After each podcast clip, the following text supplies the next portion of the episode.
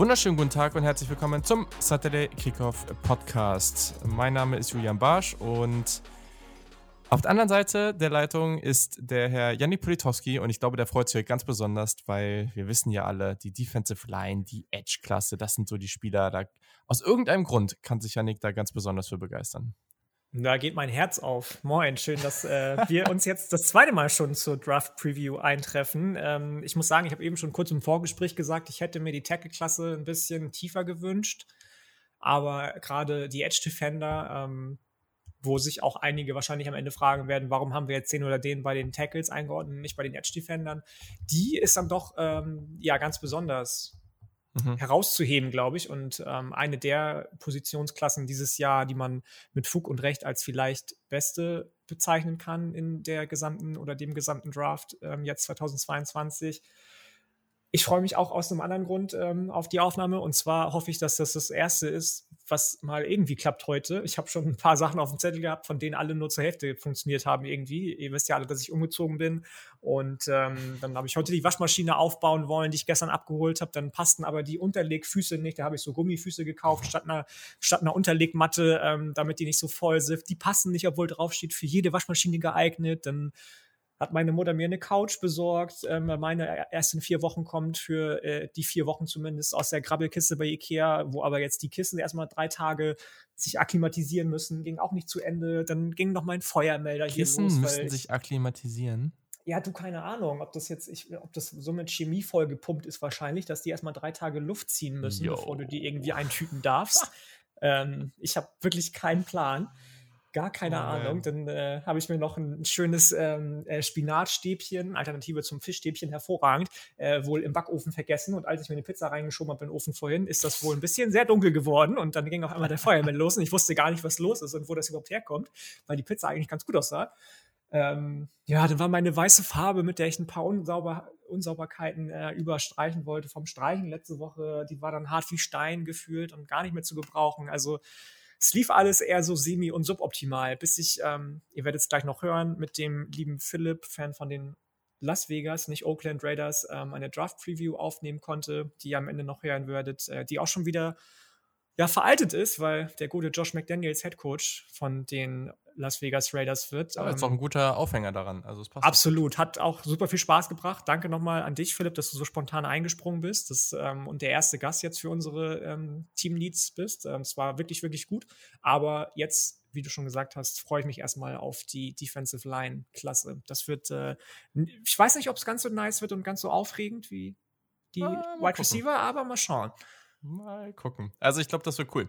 Das, äh, wir, äh, man kann es ganz klar sagen, wir sprechen hier heute über viele First- und Second-Rounder, das auf jeden Fall. Ey, absolut, absolut. Das ist richtig, richtig gut. Das ist eine sehr, sehr gute Klasse. Ähm, beides sehr spannende Positionen. Hat mir, ich, ich bin sonst immer bei den Positionen so ein bisschen so, oh ja, okay, ist ganz cool, aber hm, I don't know.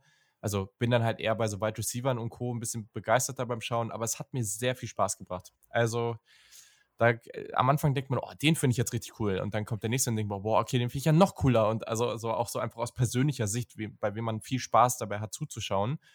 Und ja, deswegen wird das richtig nice. Also wir machen noch als kurzen Plan für die Folge, die dann hoffentlich besser läuft als der restliche Tag von Yannick bisher. Und die letzte ähm, Aufnahme, wo wir gefühlt achtmal zwischendurch neu anfangen mussten. Ja, aber ich glaube, das haben wir jetzt gelöst, das Problem. Es gibt jetzt DSL in meiner Wohnung, nämlich wow. Leute. Stellt euch das vor, das ist der Shit. Beeindruckend, beeindruckend. Ich sag's dir, ich sag's dir.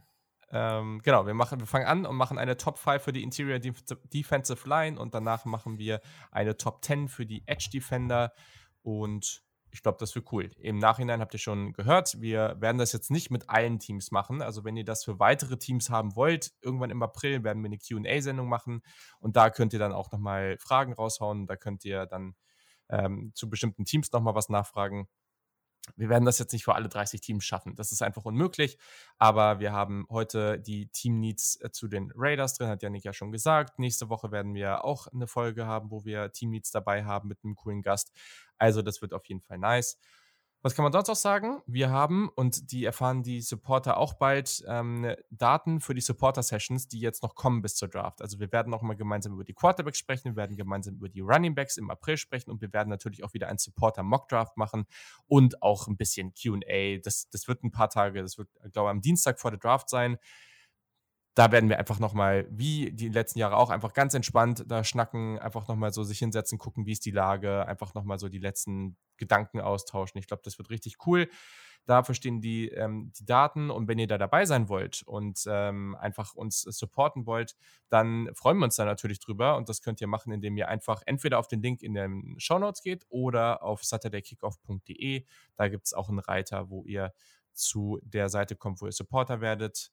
Ähm, und, das wurden wir jetzt schon ganz oft darauf angesprochen, es gibt natürlich wieder unsere Positional Rankings auch in schriftlicher Form. So, und das findet ihr auch auf saturdaykickoff.de, gibt es auch im Reiter.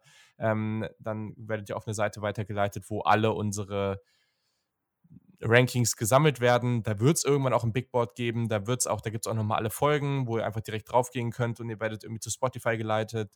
Ähm, und da gibt es jetzt eben natürlich auch schon unsere Wide Receiver Rankings. Steht oben auch drin. Die gerade das Ende dieser Rankings kann sich halt nochmal ändern, weil wir nach und nach vielleicht auch noch ein paar mehr Spieler gucken, aber gerade so die, die Spitze der Rankings wird sich nicht mehr ändern und da könnt ihr das alles einsehen. Genau. Findet ihr auch nochmal in den Show Notes. Und ähm, ja, ich hoffe, das hilft euch. Und wir wurden sehr, sehr oft danach gefragt. Deswegen müssen wir natürlich das dann auch irgendwie umsetzen. Und äh, ja, ich bin sehr, sehr gespannt. Also, lass uns mal loslegen. Top 5 Interior Defensive Line. Also, ähm, ich glaube an der Stelle, ich, ich habe ja schon einiges dazu gesagt und du auch. Wir glauben, ich glaube auch, dass die Interior Defensive Line-Klasse gar nicht so schlecht ist. Also ich glaube, hier sind einige echt gute Talente drin. Und das kann man für beide Klassen, also für beide Positionsgruppen oder Defensive Line so als gesamtes Konstrukt nehmen. Ich glaube, das ist sehr, sehr gut. Und das ist vielleicht nicht in der Spitze. Vielleicht läuft hier jetzt kein Miles Garrett oder Nick Bosa rum. Aber gerade auch so von der Tiefe und, und von dem, was wir heute besprechen, das sind alles Spieler, die die NFL-Teams deutlich, deutlich besser machen werden. Äh, ey, voll. Nicht nur der Nummer 1 äh, Edge Defender, nicht nur der Nummer 1 Defensive Tackle, sondern mhm. du hast es jetzt schon gesagt, da sind einige, wirklich einige bis wirklich in Runde 2, 3 runter, ähm, die wahrscheinlich so spät genommen werden müssen, in Anführungsstrichen, weil es eben mhm. auch auf den Positionen Cornerback und ähm, Offensive Tackle gute Prospects ja. zum Beispiel gibt, ja. die früh genommen werden, von denen viele genommen werden, werden werden in den ersten beiden Runden. Ähm, ich, also da kann man wirklich bis zu, lass mich, lass mich lügen, Position 13, 14, der, der vor allem Edge Defender, ähm, Starting, Starting Material bekommen. Also auf jeden Fall. Ja. ja, auf jeden Fall.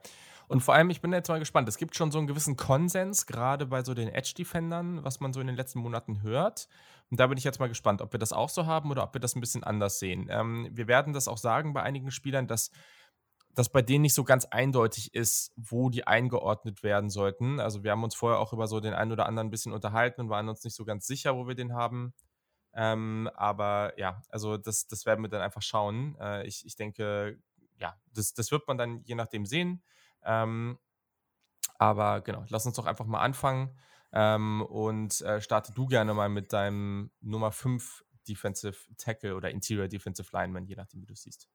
Das ist halt echt schwer und vielleicht tue ich dem guten Mann jetzt auch Unrecht. Ähm, er hat gerade eine Championship gewonnen, hat bei Georgia gespielt, war Five-Star, als er aus, dem, aus der Highschool ins College gekommen ist. Und zwar ist es Trevon Walker, der ein äh, Junior noch war, nachdem er jetzt in den oder die Draft gegangen ist. 275 Pfund, 6'5 groß, also ein wahnsinniges Tier. Und das ist auch schon der erste. Ähm, äh, das, ist, ist, ist auch schon der erste, der, ja, bei dem du gar nicht weißt, wo du ihn einordnen sollst. Ja, der ist mhm. twitchy, der ist irgendwie über die ganze ähm, Defensive Line, über versatil einsetzbar, sowohl als Edge Rusher, als Defensive Tackle, als Nose Tackle. Du weißt ganz genau, dass der einen richtig, richtig krassen Get-Off kommt. Wenn der auf dich zukommt, dann trotz seiner massiven Körpermaße denkst du, oh Gott, was, was ist das für ein, für ein Bulldozer, der jetzt auf mich zukommt? Wie ja. macht der das so schnell überhaupt?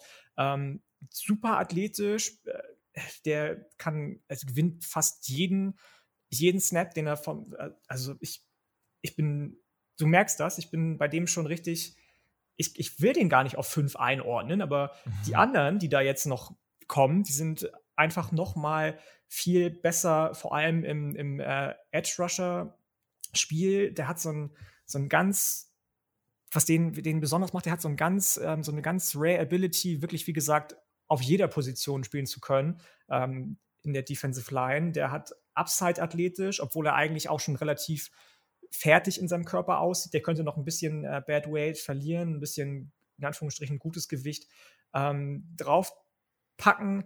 Vom Block wegkommen tut er manchmal nicht so gut. Das ist so die eine Schwäche, ähm, die ich beim mhm. Ausgemacht habe. Und der hat jetzt nicht den höchsten Football-IQ. Er muss manchmal ein bisschen oft lange gucken, wo er eigentlich hin muss. Und ähm, ja, ich, ich ähm, tue mich sehr, sehr schwer bei dem, weil ich habe sehr gerne gemocht, wie versatil der eigentlich einsetzbar ist, dass der wirklich auch so ein Anker sein kann für dich, was ähm, bei den Defensive Tackeln, die wir noch besprechen oder ich noch in meiner Liste habe, nicht bei allen der Fall ist, die dann doch eher in die Pass-Rushing-Upside-Geschichte reingehören, aber ähm, am Ende mh, hm, sind mir die anderen auch mit mehr Upside einfach ausgestattet ähm, als er und deswegen ist er nur an fünf. Ja, das ist sehr interessant. Äh, ich sage ja zudem noch nichts. Äh, der kommt bei mir noch. Ähm, ja, aber kann ich, also das ist das Ding. Ich finde jetzt gerade bei so einer Top 5, ne, also da sind die Unterschiede natürlich jetzt auch nicht so groß. Ähm, ja, wobei, also ich glaube schon, äh, jetzt zwischen 5 und, und 1 oder 2 ist schon ein gewisser Unterschied, aber das ist jetzt halt einfach so. Ähm, kann ich zu gewissen Maßen nachvollziehen. Ja, bin ich ja beruhigt. ähm, aber hier muss man echt sagen, also bei ihm habe ich mir lange Gedanken gemacht, ob ich den, also haben wir auch diskutiert, ob der jetzt halt auf Edge oder ob der auf äh, Interior, weil der kann halt echt beides. Also das finde ich schon. Eben, das also, ist so, wie gesagt, der erste und auch nicht der einzige. Also ich, ich soll ich dir ganz ehrlich sagen, alle bis auf einen, die bei mir noch kommen in der Top 5, bei denen habe ich überlegt, gehören die eigentlich nicht eher in die Edge-Rankings rein. Mhm. Es, es, es war echt. Ja. Ja, ja, also eine auf jeden Fall nicht, das stimmt. Ja, weiß ich nicht, stimmt. Aber den einen haben wir auch zu den Edge Defendern genommen, ja. Also äh, gehe ich, glaube ich, grundsätzlich mit. Ähm, und den ersten, den ich habe, äh, der, der fällt da, glaube ich, ganz gut rein oder der passt da, glaube ich, ganz gut zu. Jetzt muss ich kurz durchzählen, damit ich jetzt hier auch den richtigen sage. nee, das ist der richtige. Und zwar ist das äh, Perion Winfrey von Oklahoma. Fand ich ganz spannend. Ähm, hat mir auf jeden Fall eine Menge Spaß gemacht, der Gute. Ähm, der ist Senior, 6'4 groß, 297 Pfund. Ähm, und ja, als Juco-Transfer 2020 zu den Sunas gekommen, äh, seitdem zwei Jahre Starter gewesen. Und was ich an dem so unglaublich gerne mag, ist, dass der mit sehr viel Urgency spielt. Also man hat einfach das Gefühl, der hat die ganze Zeit so enorm, weiß nicht, vielleicht muss der einfach dringend aufs Klo und will deswegen einfach super, super dringend schnell den Quarterback sacken oder irgendwie. Also der, der hat als erstes halt einen super Get-Off. Das sieht man sehr, sehr schnell.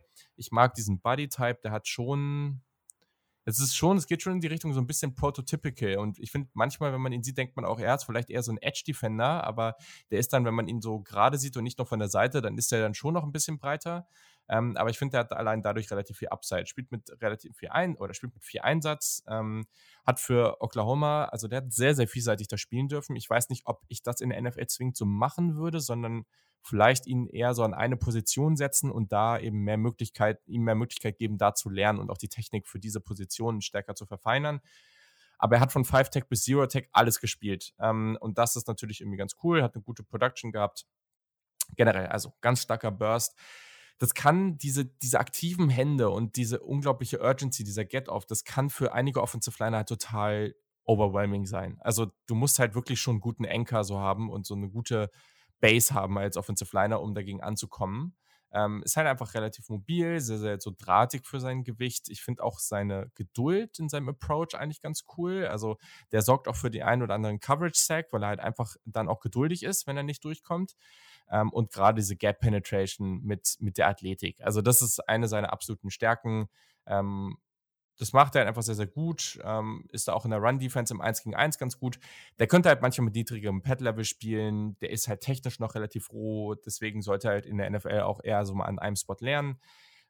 Der hat noch relativ wenig Rush-Moves, der hat einen ganz guten Swim, der hat einen ganz guten Rip-Move und so, aber die Counter fehlen halt noch und ähm, ich glaube generell, man sieht in der Run-Defense auch, dass er mit Double-Teams halt auch noch starke Probleme hat. Ähm, der muss einfach, der ist halt relativ drahtig, aber der muss noch ein bisschen so an dieser funktionalen Stärke arbeiten. Aber ich finde schon, dass der in der 4-3 als 3 oder 5 Technik, ähm, ja, könnte der schon sehr, sehr spannend sein. Also ich finde den cool und würde den auch, ah, also finde so, wenn der ab Mitte zweite Runde, finde ich den okay. Wenn der Anfang dritte geht, ist auch okay. Aber ähm, wie gesagt, zweite Runde finde ich, find ich, find ich völlig fein. Ja, ist fair. Das ist da, bei dem habe ich mich tatsächlich schwer getan, den einzuordnen. Und ich habe den tatsächlich bei den Edge Defendern. Ähm, aber also eben nicht in den hätte man noch bei einen abschnecken müssen. Ja, ist halt echt so. Ist halt echt so. Der ist bei mir, ja. glaube ich, auf Position 12 von den Edge Defendern gelandet. Ja, gut, also okay, hat, aber dann haben wir äh, ihn so besprochen. Ja. Genau, genau. Hat nicht, ähm, nicht für die Top 10 gereicht, aber ich mochte den auch sehr gerne. Ich, es gibt noch einen Oklahoma Sooners äh, Edge Defender natürlich, über den werden wir mit Sicherheit noch sprechen nachher, den ich ein bisschen, ähm, nicht mhm. nur ein bisschen, äh, spannender ja. fand, ja. aber äh, Winfrey ja. fand ich auf jeden Fall auch, äh, habe ich, hab ich mir gerne angeguckt, definitiv. Dann gehen wir doch mal weiter ähm, und nehmen dann die Nummer 4 von mir. Das ist jemand von, ähm, bei dem ich mich auch schwer getan habe, den überhaupt zu den Tackeln zu tun, aber der ist einfach, ich weiß nicht, ich fand den zu mächtig, als dass ich ihn zu groß und zu mächtig in seinem oberen Körperbau, vor allem, als dass ich ihn zu den, zu den Edge-Defendern hätte, hätte setzen können. Ähm, mhm. Und das ist äh, Arnold Ibikitje von Penn State. Ich weiß nicht, wo du den hast. Ach krass, okay, wir hätten das definitiv absprechen sollen. Ja, ähm, oder? Ich merke das gerade. Okay, aber den finde ich als Interior Defensive Line halt, also wenn du den Interior ausstellst, dann weiß ich nicht, ob ich den Vortag 3 ziehen würde. Also das ist für mich ein ganz klarer reiner Edge. Also okay, okay. Hm, ja, schwierig. Ähm, weiß ich auch nicht. Das Ding ist bei aber dem. Ist ja, ja, ja, mir ist der einfach für einen reinen Edge Defender dann fast schon zu groß, zu mächtig, ähm, ein bisschen zu lethargisch, auch wenn er von der Linie weg explosiv ist. Sobald er irgendwie um die Kurve geht, finde ich den doch ein bisschen, ja, ein bisschen, bisschen langsam so. Ich habe oft gelesen, Great Bend habe ich jetzt nicht so oft gesehen bei dem tatsächlich. Okay, das überrascht mich jetzt aber auch wirklich, weil ich finde, der ist so explosiv als Speedrusher. Also ich finde, das ist so die Nummer. Ja, ja von, dem, von, der, von der Linie weg. So, aber danach, findest du danach den noch groß? Boah, ich also so einige Plays von ja? dem. Also Speed ist für mich so die eine Sache, die ich für ihn so als, als, also also, der macht vielleicht, also es gibt so ein paar Sachen gegen den Run, wo der echt Probleme hat, so, aber das ist für mhm. mich so die mhm, eine mhm. Sache, wo ich sage, so, yo, das ist, äh, das macht er wirklich gut. Okay, ja, krass. Also ich fand vor allem, und das ist, glaube ich, der eine Trade, der, weswegen ich den auch in der Interior ähm, gerne einsetzen würde oder sehen würde, dass der eine richtig gute Handarbeit hat. Ähm, das ist jetzt schon wieder so ein, so ein, so ein Hashtag vor dem Herrn. gute Handarbeit. Ähm, tolle Balance, also lässt sich gegen die Offensive Tackle kaum irgendwie irgendwo aus der ähm, ja, Balance bringen, hat ein tolles Timing, wann er loslaufen muss. Wie gesagt, vielleicht ähm, habe ich da einfach diese, diese Explosiveness ein bisschen anders äh, gesehen und bewertet als du. Ähm, kann, egal ob von der One- oder Two-Point-Stance aus, ähm, gut anfangen zu spielen. Ich weiß nicht, ob ich den, für, wie gesagt, für, für einen Edge-Defender habe ich den ein bisschen zu lethargisch gesehen, wenn es dann richtig in die Vollen geht. So, ähm, aber hm, jetzt verwirrst du mich tatsächlich mit dem, was du gesagt hast. Da habe ich mir jetzt gerade, mhm. ähm, ja, weiß ich nicht. Auf, genau. Nee, lassen wir so, wie ich es gesagt habe. Ähm, alles, was du gesagt hast, stimmt natürlich. Der ist natürlich irgendwie explosiv, der hat Power, gar keine Frage. Aber ähm, mir sind dann doch andere Trades bei dem irgendwie mehr aufgefallen. Und ähm, die gehen dann doch eher in Richtung Defensive Tackle. Vielleicht muss wir den noch mal ein bisschen genauer und äh, mit anderem Tape angucken. Das kann natürlich sein. Ja, ist ja okay. Aber ja, also ich glaube bei ihm, ja, die Länge, der ist halt nicht so riesig, aber die Länge ist natürlich schon da. Mhm. Ich weiß, pf, man hat ihn halt relativ wenig in der Rolle gesehen, ne? Deswegen weiß ich jetzt nicht, ähm, ob, ob ich das so. Also ich finde den halt in, gegen den Run, gerade als Edge-Setter, hat er halt echt noch ein bisschen Probleme.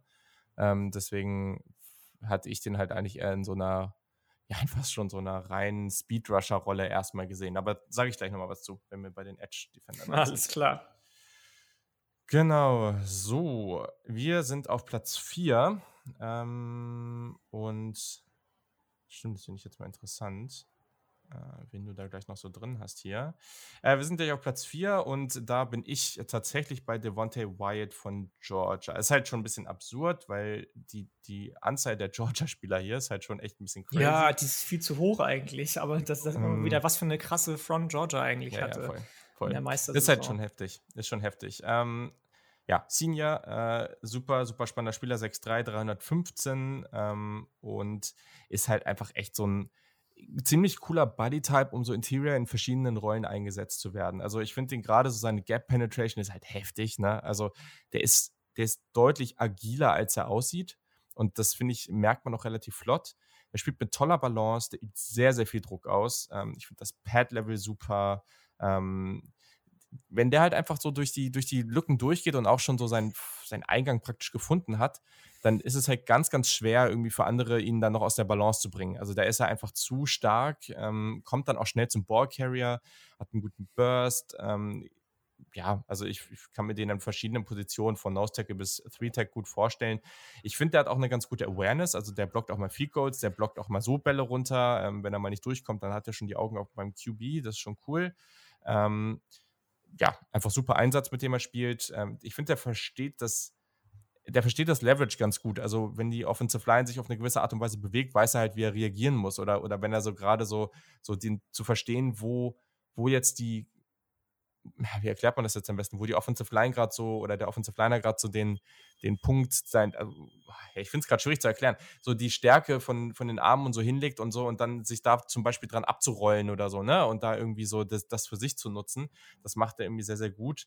Ähm, und der kann durchaus den einen oder anderen Pass-Rush-Move auch hintereinander anbringen. Also man hat das schon gesehen, einer funktioniert nicht, mache ich das nächste. Das war schon gut. Halt alles eher Inside, ne? Das ist jetzt keiner, den du irgendwie auf Five-Tag stellst, aber das ist schon ganz cool. Ich finde, der muss gegen Double-Teams noch ein bisschen mehr Anchor bekommen. Also da wird er halt zu leicht weggedrückt und äh, gerade so gegen Power Run gibt es halt die Gap Integrity. Ja, also es gibt, gab halt einfach ein paar Plays, wo er dann doch nicht mehr da war, wo er hätte sein sollen. Aber das ist jetzt halt auch alles ja, also das ist halt, halt nicht so der Typ, der das ultimative Upside hat, aber der ist schon sehr, sehr spannend und ich finde den perfekt eigentlich in der zweiten Runde. Also da irgendwo finde ich den ziemlich ideal. Mhm, war meine sieben, also hat es nicht ganz in die Krass. Top 5 geschafft. Krass, ja. hätte ich nicht ja. gedacht. Heftig. Wo hast du den dann? Also wo, wo so rundenmäßig? Mitte dritte. Ja, okay, circa. Spannend. Ja, ja. Was also hat dir an dem nicht gefallen? Ich kann es dir gar nicht so genau sagen. Das äh, ist schwierig. Schwierig. Du hast alles gesagt, was er hat, aber mir hat irgendwie was zu den anderen gefehlt. So, das ist so dieses. Nee, kann ich dir, kann ich dir gar nicht so genau sagen.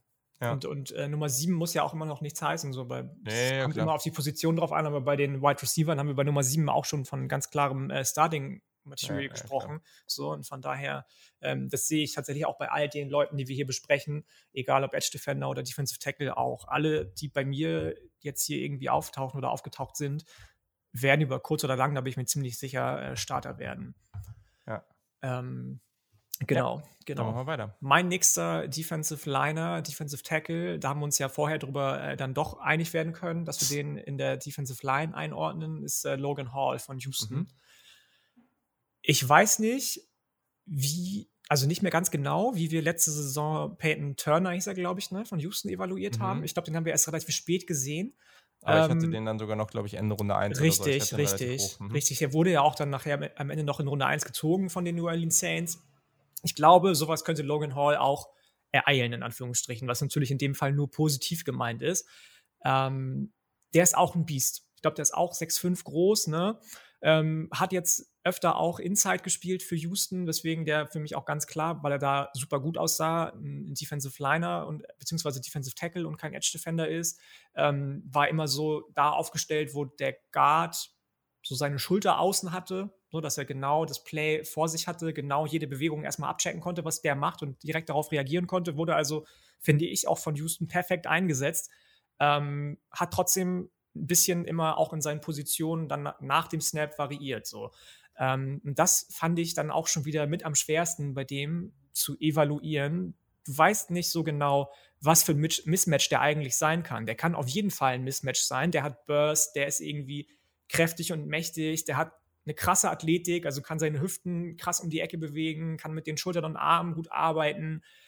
hat aber auch die Möglichkeit zu sagen, ich gehe jetzt um die Edge und äh, macht das nämlich mit richtig, richtig gutem Beschleunigungsmanagement, kann Tackle wegschieben mit seinen langen Händen, hat also alles, was du brauchst eigentlich, um so ein richtiges Nightmare, wie gesagt, Mismatch zu werden. Hat eine tolle Basis und dann kommt eben die eben schon viel, viel angesprochene Hand-Usage, also Handarbeit dazu. Klar, der muss noch ein bisschen was, wenn er so groß ist, an, an äh, Funden raufpacken. Der ist ein Modellathlet, aber für reine Interior-Arbeit wahrscheinlich noch zu leicht ähm, und muss noch ein paar mehr Pass-Rushing-Moves so in sein Arsenal auf, aufnehmen. Das ist ein bisschen zu einseitig alles, was er so macht. Aber wenn du den in Three-Technique reinsteckst, kann der, glaube ich, relativ vom äh, Start weg zumindest äh, Rotational Snaps bekommen. Und wenn der den richtigen Coach vor allem bekommt, der ihm sagt, hier, Junge, fünf bis zehn Kilo Muskelmasse noch auflegen, dann wird das ein Biest, bin ich mir ganz sicher. Ja, mit dem, oh, ja, ich, ich, habe mich echt schwer getan. Ähm, weil eigentlich, ich finde den auch vielseitig so, ne? Also ich finde, der, der muss halt noch ein bisschen Masse aufbauen. Das ist so ein bisschen, der ist ja echt groß, ne? Der ist ja irgendwie so 6,6 oder so. Ähm, 6,5 oder 6,6, ja, genau. Ja, ich, man muss mal eh nochmal abwarten. Ich, ich mag den, also wirklich. Ich, das, der, der hat, ich habe den jetzt auf 6. Das ist so, ja, ob du den jetzt nimmst oder, oder Winfrey da eben, das ist so, ich fand auch jetzt gerade so beim Pass Rush, also so eine Club-Swim-Kombination oder Club-Rip, der hat auch einen guten Bull-Rush, den macht er gut, das Hand-Placement dabei ist Bei stark. der Größe natürlich auch, also Voll. muss er fast, ne? Also wenn er das nicht hätte, dann wäre schon wieder irgendwas verkehrt.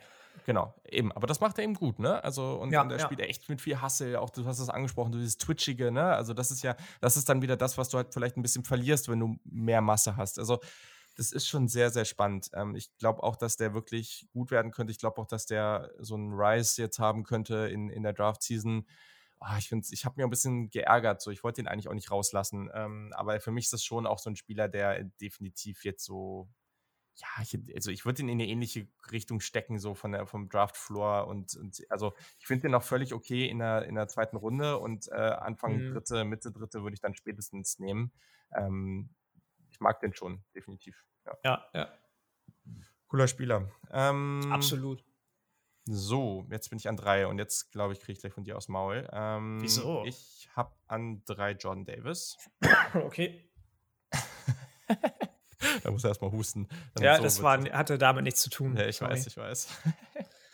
Genau. Also, ähm, ist aber trotzdem schon, wir sind für mich trotzdem schon in der ersten Runde angelangt. Ähm, das auf jeden Fall. Äh, aber ist für mich kein Spiel. Und ich verstehe, wenn man den höher hat. Also, ich habe den auf vielen Boards und man muss ja immer sagen, Boards ist was anderes als jetzt ähm, so Mock-Drafts oder wo der am Ende wirklich gedraftet wird. Weil, wenn du sagst, okay, ich habe jetzt hier einen Running Back, der ist ultra gut und der ist viel, viel besser als die anderen Spieler alle auf ihrer Position und das ist der beste Spieler in der Draft für mich, dann kann es sein, dass du den in deinem Board irgendwie in der Top 3 hast. Aber das heißt, du noch lange Aber nicht dass er trotzdem äh, am Ende der zweiten Runde vielleicht jetzt gezogen wird, das, das ist genau, halt einfach so. Weil der Value der Position halt nicht ja. da ist.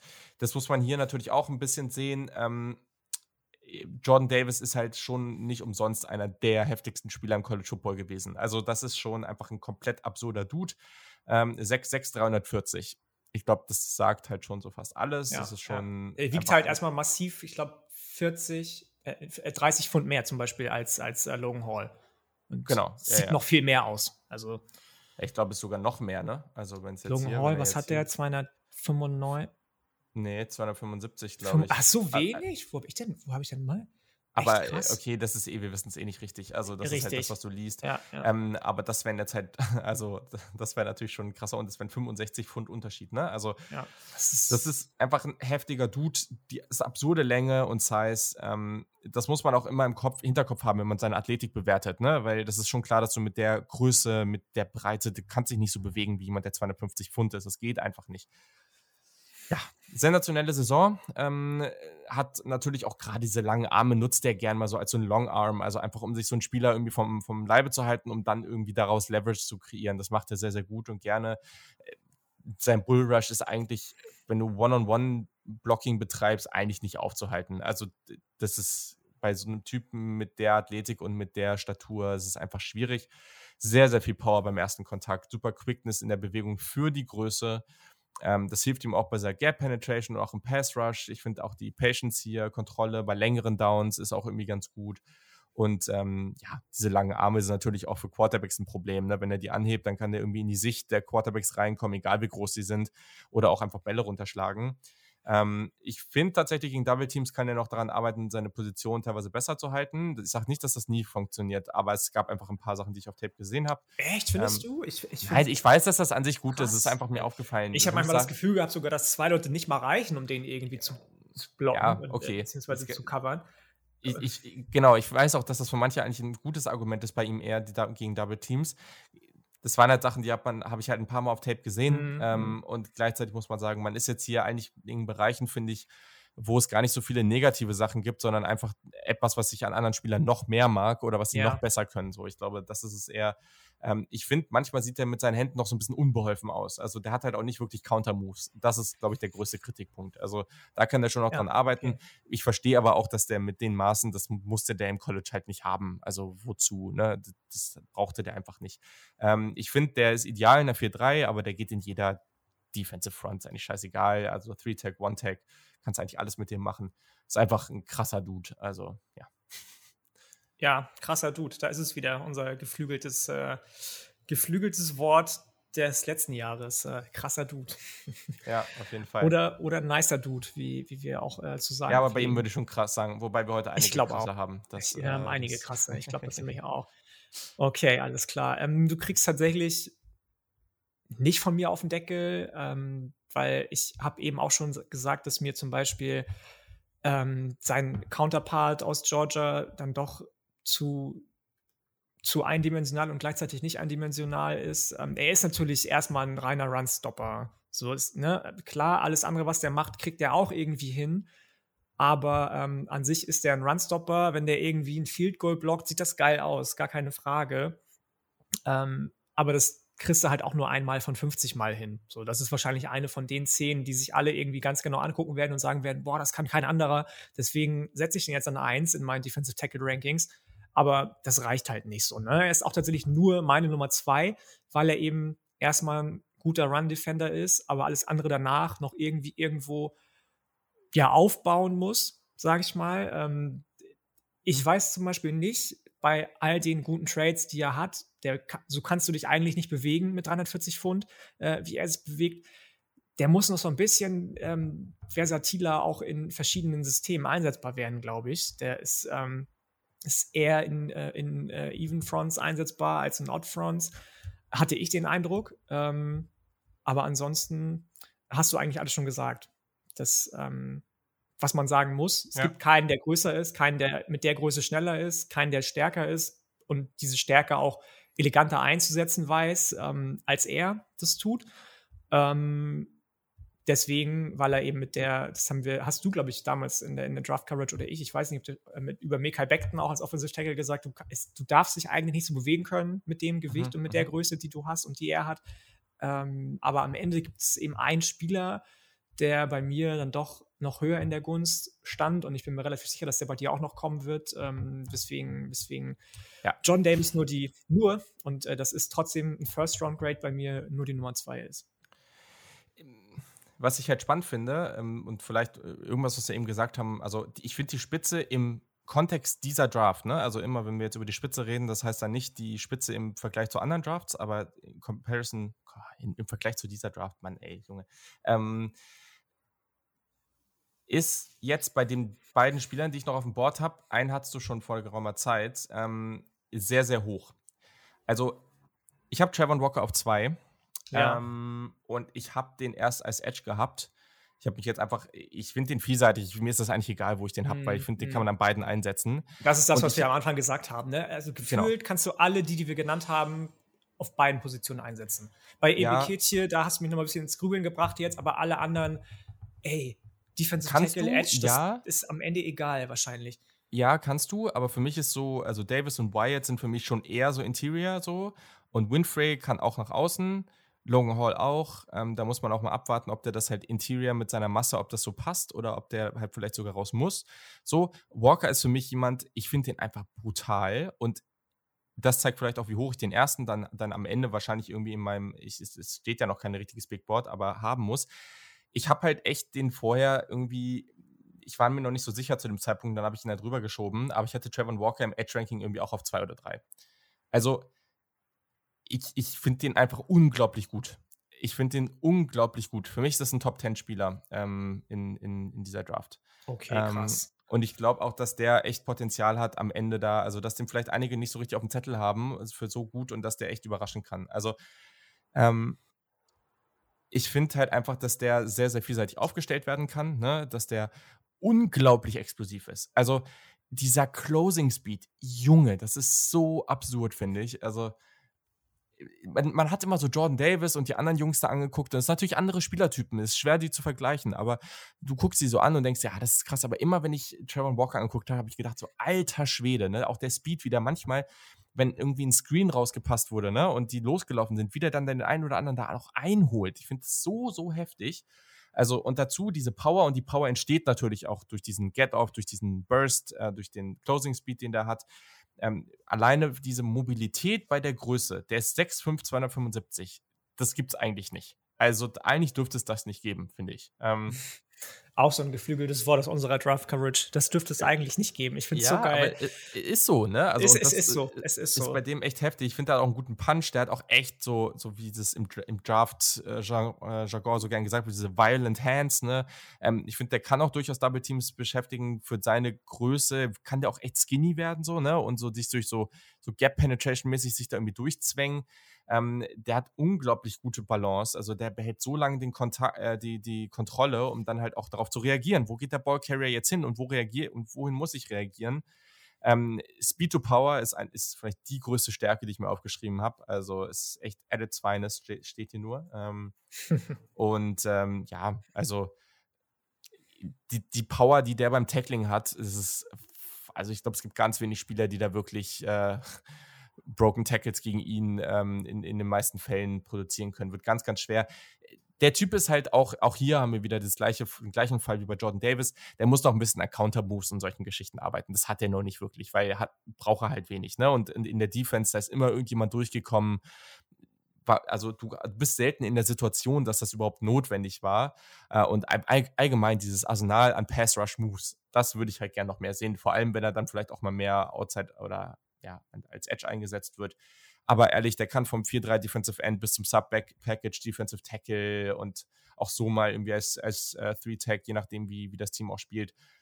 Ich sehe das alles und ich finde den einfach unglaublich genial. Also. Ja, guter Typ Fan. auf jeden Fall. Kann ich, kann ich verstehen. Finde ich äh, fair, dass der jetzt an der Position ist. Haben wir aber die gleiche Nummer 1. Dann haben wir die gleiche Nummer 1. Also hoffe ich doch zumindest, dass es ein Spieler ja. von Texas AM ist, oder? Das ist äh, absolut korrekt. Absolut korrekt. Ich hoffe, es ist ja nicht der falsche. Ähm, bei mir ist es der Marvin Leal. Ja. Ja, okay. Das Ding ist, dass wir noch nicht so viel gesehen haben bei dem Inside bei Texas A&M, dass er tatsächlich eher als so thick-bodied Edge gespielt hat bei den Aggies, aber ich glaube, wenn du den Inside aufstellst oder nur Base Defensive End und nicht rein Edge Rusher, kann der noch viel mehr zeigen, als das er eh schon gezeigt hat bei Texas A&M in der SEC. Der steht im Run-Game sein Mann, sowas von, ja. Den, den schiebst du nicht beiseite. Der sieht super athletisch aus, ist aber eigentlich super, super schwer und auch der wieder dürfte sich nicht so bewegen können, wie er sich bewegt. Closing Speed ist abnormal, wenn er mal in Pass-Rush-Situationen reingeht. Ähm, der weiß ganz genau, wo er wann mit seinen Händen attackieren muss, wie er die Füße stellen muss. Der weiß ganz genau, wie er sich im Run-Game rechts, links zu bewegen hat. Ich kann, also ich weiß gar nicht, was das für ein krasses Biest hätte sein können bei AM, wenn der nur Defensive Tackle gespielt hätte. So, wenn, wie hoch der denn eigentlich, ich habe den immer schon irgendwie in meinen Top 10 in dem letzten Jahr gehabt auf dem Board, so dem, auf dem frühen Board, ob ich den dann vielleicht mhm. sogar an 5 gehabt hätte für einen Defensive Tackle, für einen Reihen, was wahnsinnig hoch gewesen wäre was der für eine Fortschritte auch gemacht hat in den zweieinhalb, drei Jahren, die er bei NM gespielt hat, das habe ich so auch kein zweites Mal gesehen. Der weiß ganz genau, wie man dem Offensive Lineman spielen muss. Der weiß ganz genau, weil er nämlich super schnell ist. Aha, ich komme dahin vor dem Offensive Lineman, deswegen kann ich nochmal kurz hier einen Schritt nach rechts, links machen und andere Sachen vielleicht ausgleichen, die meine Nebenmänner äh, vielleicht äh, verbockt haben.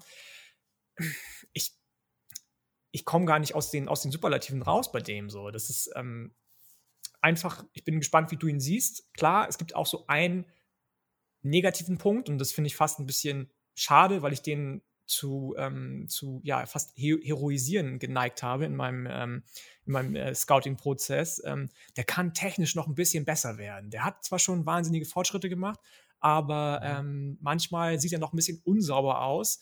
Pet-Level ist auch nicht immer so konstant genau da, das, wo es sein Punkt, muss. Ja. Ja. Das ist der Punkt. Und das spielt dann auch irgendwie irgendwo zusammen. Wenn das Pet-Level minimal falsch gesetzt ist und du dann technische Unsauberkeiten hast, dann ist es für so Offensive Tackle, für so Guards, die sich irgendwo bewegen auf Pin Nice Well, auf, ähm, auf äh, wessen Level auch immer, das ist dann leicht für die gegen dich zu gewinnen. So, aber am Ende ist das einfach eine kranke Maschine, die wahrscheinlich immer noch die Athletik behalten würde, wenn er noch mal 10 Kilo schwerer werden würde, der dann wahrscheinlich noch mal mehr, äh, was dann wahrscheinlich noch mal mehr seinem Anker irgendwie entgegenkommen würde, dass er ein bisschen fester auch gesetzt sein kann in seinen Stances und vielleicht dann doch mehr in Richtung reinem Defensive Tackle sich bewegen kann und als Mitchwaffe so in rein, ähm, ja, ich sag mal, äh, Überraschungssituation da als Edge Rusher eingesetzt wird. Ähm, das ist einfach ein massives Biest, der Typ. Und das, ja. Es, es gibt keinen besseren Defensive Tackle. Ich habe lange, lange gesagt, Jordan Davis meine Nummer eins, weil der halt ein krasser Nose Tackle ist und ich liebe Nose Tackle, aber der ist halt zuvor das Nose Tackle der Marvin Leal ist so viel mehr noch. Der ist Nose Tackle, der ist Edge Defender, der ist Defensive Tackle, der ist manchmal Speed Rusher, der ist alles. Also das. Das, also es ist super, wie du das gerade zusammenfasst. Also ich finde, die ideale Aufstellung für ihn ist Inside, wo er dann mit diesem Speed für ganz große Probleme sorgen kann, weil die Offensive Liner in den Positionen damit nicht umgehen können. Ähm, also irgendwie 4-3, 3-Tag oder sowas. Aber ähm, ich schreibe mir für jeden Spieler auch immer so Best Trade auf und die Vielseitigkeit gepaart mit dieser Mobilität für diese Size oder für diese Größe. Also Size ist für mich immer ein bisschen Größe plus Gewicht. Gewicht, ähm, ja, ja. Das das ist die absolute Stärke für ihn. Also du hast es richtig angesprochen. Ich finde das Pad-Level, also ich fand eigentlich, ich fand den gar nicht so schlecht oder nicht, du findest den nicht schlecht, aber ich, ich finde den nicht schlecht. Nein nein. nein, nein, nein, nein, nein, technisch meine ich, äh, die, die Sachen, die fand ich jetzt, ich fand gar nicht so, habe gar nicht so viele Probleme da gesehen. Ähm, ich fand das eine Ding so ein bisschen dieses Pad-Level gerade gegen Double Teams, also was dann gerade im Run-Game, da muss er noch ein bisschen dran arbeiten, okay, äh, aber sonst, also ich finde das Geile ist halt einfach, dass der Interior schon so viel machen kann, aber der kann halt wirklich auch als Edge Rusher attackieren. Der hat Bend. So. Und dieses Upside ist so heftig. Die Movement Skills sind so genial. Ich liebe diese Kombination aus Size, Athletik, Stärke. Ich finde, der hat gute Rush Moves. Der hat halt auch Counter Moves. Das macht halt auch nochmal ein bisschen Unterschied zu einem Trevor Walker. Ähm, das ist ein guter Run Defender. Block, Block äh, Shedding ist da. Der findet den Ball Carrier. Ähm, der durchaus auch Hustle. Ähm, und ja, also ich, ich liebe halt so Spieler, die halt vielseitig sind dabei und, und diese Mobilität haben und gerade bei Defensive Tech oder Interior Defensive Liner ist das halt echt so eine Sache, ne? Also man sieht das ja, diese Entwicklung, da haben wir letztes Jahr viel drüber gesprochen. Gerade in der NFL geht es ja wieder ein bisschen dahin zurück, dass man auch versucht, irgendwie Interior-Leute zu haben, die halt einfach Runstopper sind, damit das einfach erledigt ist, das Thema, und du nicht zusätzliche äh, Ressourcen da reinstecken musst, irgendwie aus dem Linebacker-Core oder sowas. Das ist halt ähm, das, wo Jordan Davis ganz klar der genau, Beste ist. Genau, das sind wir uns, ne? ich, einig, ne? Aber genau, wir reden so viel von Versatilität heutzutage, genau, dass es da einfach genau. nicht gereicht hat. Genau. So, ne? Und Jordan Davis ist immer noch genial. Ich habe den jetzt in einigen Rankings, Big Boards in der Top 10 gesehen und das kann ich auch nachvollziehen. Ähm, aber der Marvin Lee ist für mich dann schon nochmal irgendwie so einfach als individuelles Talent nochmal auf einem anderen Level. Ja. Safe, absolut, absolut. Ich habe gerade geguckt, ob ich, ob, ich, ob ich finde, dass ich dir schon mal irgendwann geschrieben habe, weil ich war mir relativ sicher, dass das so ist vor irgendwie einem Jahr, anderthalb Jahren, wie geil ich ihn eigentlich finde. Aber das muss bei Twitter gewesen sein. Bei WhatsApp finde ich da jetzt gerade nichts. Ähm ja, aber wir haben schon öfter über ihn geredet. Und absolut. In, in, den Folgen, wir haben ihn ja auch schon mal in ein, einigen Folgen besprochen, äh, auch im Sommer und so. Und äh, da hast du ja auch immer schon öfter gesagt, ja, wie cool ja. du ihn findest. Ja, auf jeden Fall. Cool. Nice. Ähm, damit haben wir die Top 5 bei den Defensive Tackle durch und dann gehen wir mal zu den Edge Defendern. Auch hier jetzt schon mal der Aufruf. Äh, haut natürlich raus, was ihr zu den Rankings denkt. Schreibt uns eure Rankings. Twitter, äh, Instagram, äh, SaturdayKick, so ist es. Und per E-Mail hallo at saturdaykickoff.de. Und äh, genau, sonst für Supporter, SupporterInnen können uns natürlich auch gerne irgendwie über Discord oder sowas schreiben. Das gibt es natürlich auch für alle, die uns ein wenig unterstützen. Finanziell. Absolut. Die anderen unterstützen uns ja auch. Also das will ich jetzt nicht äh, diskreditieren genau, hier genau. an der genau. Stelle. So, ich würde sagen, du fängst an bei den Edge Defendern oder ähm, soll ich wieder anfangen? Ich kann gerne anfangen. Ich muss ja erstmal äh, kurz durchzählen, weil ich habe hier irgendwie, das ist irgendwie eine Sache, ich kann hier keine Zahlen davor machen, das ist ein bisschen nervig gerade. Ja, okay, krass. Das ist ein Spieler, den hatte ich erst so, den habe ich als erstes geguckt von der Gruppe und dachte, oh, ist ja eigentlich schon ganz spannend so. Der wird dann irgendwann in der Mitte so von der Top 10 sein und jetzt ist der halt irgendwie abgerutscht auf die 10 und daran merkt man halt, wie cool die Klasse ist. Und mhm. ich finde das mhm. auch hier schon völlig okay, wenn er in Runde 2 geht, aber ich ziehe den auch gerne Anfang Runde 3, gar kein Problem. Und zwar sind wir ganz im Westen bei einem sehr spannenden Team, was gerade auf dem Weg nach oben ist, bei UC und wir sind bei Drake Jackson. Hm. Sehr interessanter Spieler, wie ich finde. Ähm, 21 Jahre jung, das sieht man natürlich gerne. Ähm, 6'4, 250 ähm, und ja, das ist als Typ Spieler eher ein Speed Rusher. Ähm, ich finde den auch als 3-4 Outside Linebacker durchaus interessant, muss mal gucken. Ähm, ja, am Ende ist es halt jemand, der einfach relativ breite Schultern hat. Ich finde, das sieht man sehr, sehr schnell, wenn man dem zuschaut. Starker Athlet, also wirklich Das explosiv. hast du schön gesagt, ja, das stimmt. Ähm, hat auch gute Richtungswechsel beim Rush. Ich finde, der ist nicht generell so super agil, aber gerade wenn er dann so beim Rush so in eine Richtung und da dann irgendwie so seine, sein laterales Movement, das klappt dann wiederum ganz gut. Ähm, das ist so ein Spieler, wenn da halt ein Screen geworfen wird und der dann halt lossprintet, da denkt man so, yo, okay, was geht? Ähm, weil da holt er halt, also gerade wenn der Screen nach außen gepasst wird und der Receiver dann um den Block wieder nach innen zurückkommt, da kann es halt schnell mal passieren, dass Drake Jackson den dann so richtig über den Haufen rennt. Ähm, und das ist halt wirklich, wirklich stark. Ich glaube, da ist durchaus noch ein bisschen Raum, um auch noch mehr Gewicht drauf zu packen, wenn er das denn dann will. Relativ aktive Hände, versucht den Ball runterzuschlagen, spielt mit viel Kontrolle und Power, löst sich ganz gut von Blockern ähm, der kann Inside und Outside rushen ähm, und gewinnt ab und zu mal mit so einem Armover. Ähm, der ist ein bisschen bendy, aber nicht so mega. Also der, der gewinnt halt viel durch seine Athletik. Ähm, und der hat als, als Tackler, hat er wirklich eine tolle Tackling-Range. Das ist richtig, richtig gut. Ähm, auch im Oberkörper irgendwie so Quick Twitch. Ähm, kann sich dann auch mal ganz gut so vom Offensive Liner gerade im, im, in der Run-Defense mal wegdrehen ähm, niedriger Körperschwerpunkt. Der ist halt nicht ideal als Playside-Run-Defender. Also so als Edge-Setter kannst du den halt echt nicht wirklich gut nutzen. Das ist eher so ein Chase-Player, ne? Du packst ihn auf die andere Seite und dann, wenn der, wenn, wenn der Running Back halt zu lange braucht, um sich zu entscheiden, dann ist halt ähm, Drake Jackson da und haut ihn halt um. Ähm, der verliert halt zu oft Leverage. Also der arbeitet zu oft zu aufrecht, der disengaged nicht so schnell, wie man es gerne haben will. Ähm, der muss physischer werden, der muss ein bisschen breiter werden. Das ist halt so ein Typ, so gegen den Run, ist der, äh, gegen den Pass ist er halt wirklich spannend, gerade durch seine Athletik, aber technisch noch nicht so versiert und gegen den Run halt auch nicht ideal. Und da gab es halt einfach zu viele andere Spieler, die das eben besser können. Okay, alles klar. Kommt bei mir noch tatsächlich, aber nicht an 10. Ähm, nicht gespannt, wie du dann äh, meine Einschätzung zu dem äh, ja ein, einsortierst. Äh, meine Nummer 10 habe ich auch schon ein bisschen länger auf dem Schirm und ähm, der, also ich kann da ähnliche Sachen über den sagen, die du jetzt über Jackson gesagt hast, aber auf anderen Leveln irgendwie irgendwo oder Levels, je nachdem. Ähm, und das ist jemand aus der Group of Five tatsächlich. Das ist äh, D'Angelo Malone von Western Kentucky. Hm. Ich ähm, bin mir relativ unsicher gewesen, ob ich den wirklich ähm, an die 10 packe, weil er auch relativ unique ist in seinem nicht Ansatz, aber in seinem Athletic Skillset, ähm, der ist halt auch riesig, was auf der einen Seite positiv ist, auf der anderen Seite negativ. Ähm, und ein reiner Outside Linebacker für mich. Das ist ein bisschen, mhm. bisschen schade, ähm, weil wenn du so groß bist, dann ist es halt auch einfach für Blocker zu sagen, okay, der ist so groß, der ist so schlaksig, den drücke ich mal ganz kurz mit der Hüfte nach rechts oder links und der liegt auf dem Boden passiert relativ oft leider, dass er so ein bisschen seine, seine äh, Kontrolle verliert.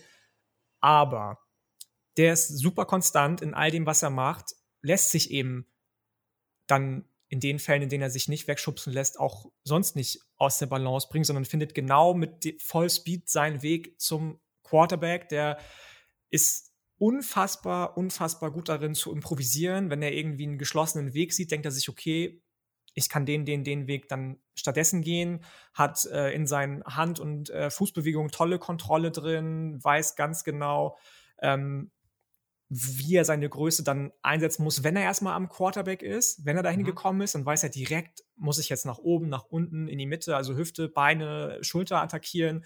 Das ähm, habe ich mir richtig, richtig gerne angeguckt der ist explosiv, was natürlich Grundvoraussetzung für einen Edge Defender ist. Der hat riesiges Potenzial, spielt manchmal mit ein bisschen hohen Pad-Level, aber ähm, hat eigentlich alle Trades, weiß jeden Pass-Rush-Move einzusetzen, den er hat. Ist jetzt keiner, der dir irgendwie in der Run-Defense großartig hilft, aber durchaus auch eingesetzt werden kann, flexibel. Ähm, ich glaube, dass der mit einer von den Leuten ist, die das größte Ceiling haben, weil er eben so groß ist, weil er so bendy ist, weil er das ganze Pass-Rush-Arsenal drauf hat.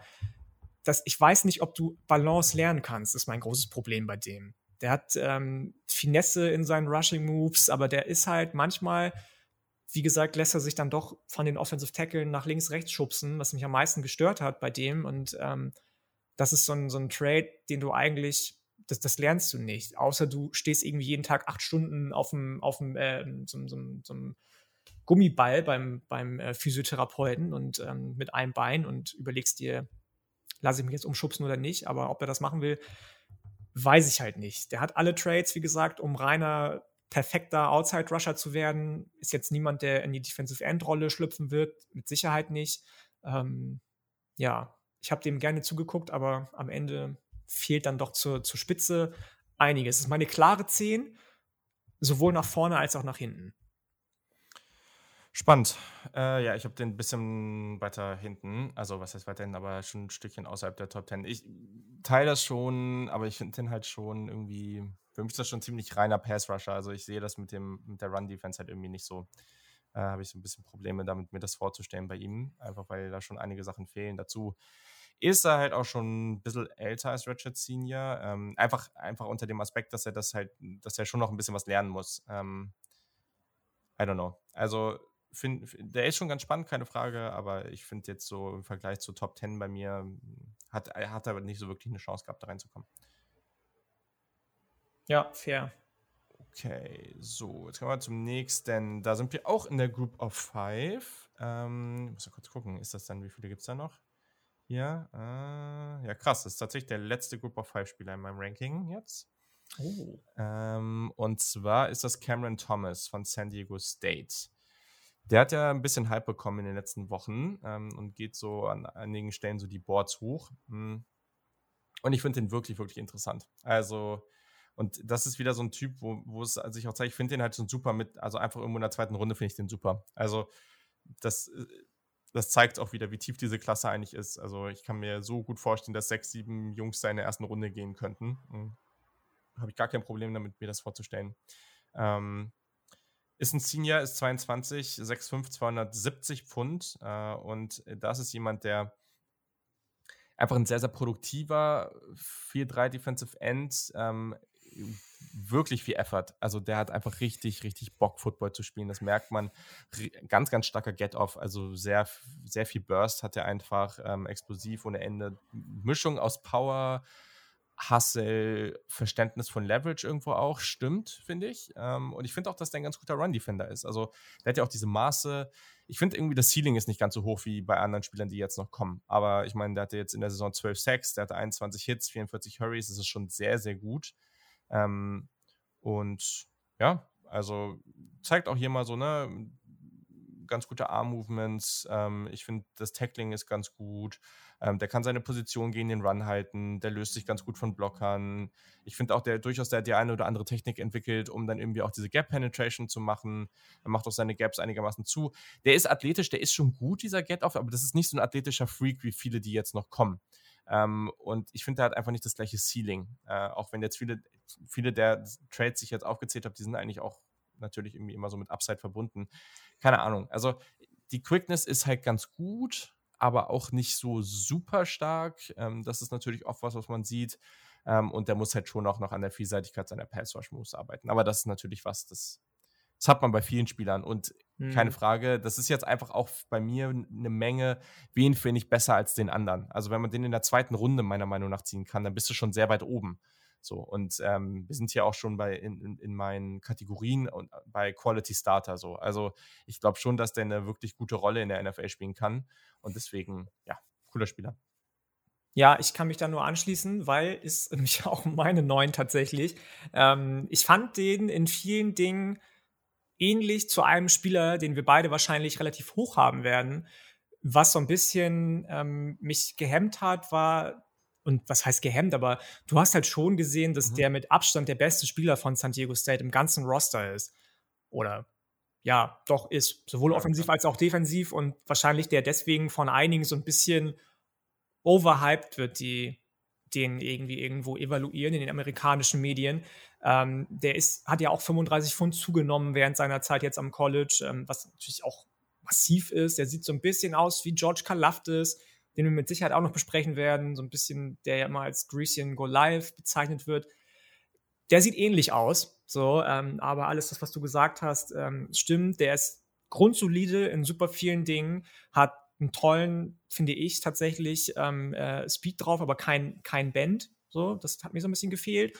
Ähm, und ansonsten ist da, ich mag so solide Spieler eigentlich. Also der ist deutlich solider zum Beispiel als, als ähm, meine Nummer 10 in vielen Dingen, als D'Angelo Malone, aber hat so kein, kein Trade, der den so ein bisschen ähm, ja, von anderen absetzt. So, ne? Der kann natürlich auch vielseitig eingesetzt werden, ob er jetzt mhm. von weit außen kommt, ob er jetzt von innen spielt, verschiedene andere defensive Formationen. Der kann Leute hin und her bewegen am Point of Attack. Ähm, das fällt ihm auch als, habe ich eben schon gesagt, Reach and Go Live, Pendant zu George Kalafdis nicht schwer.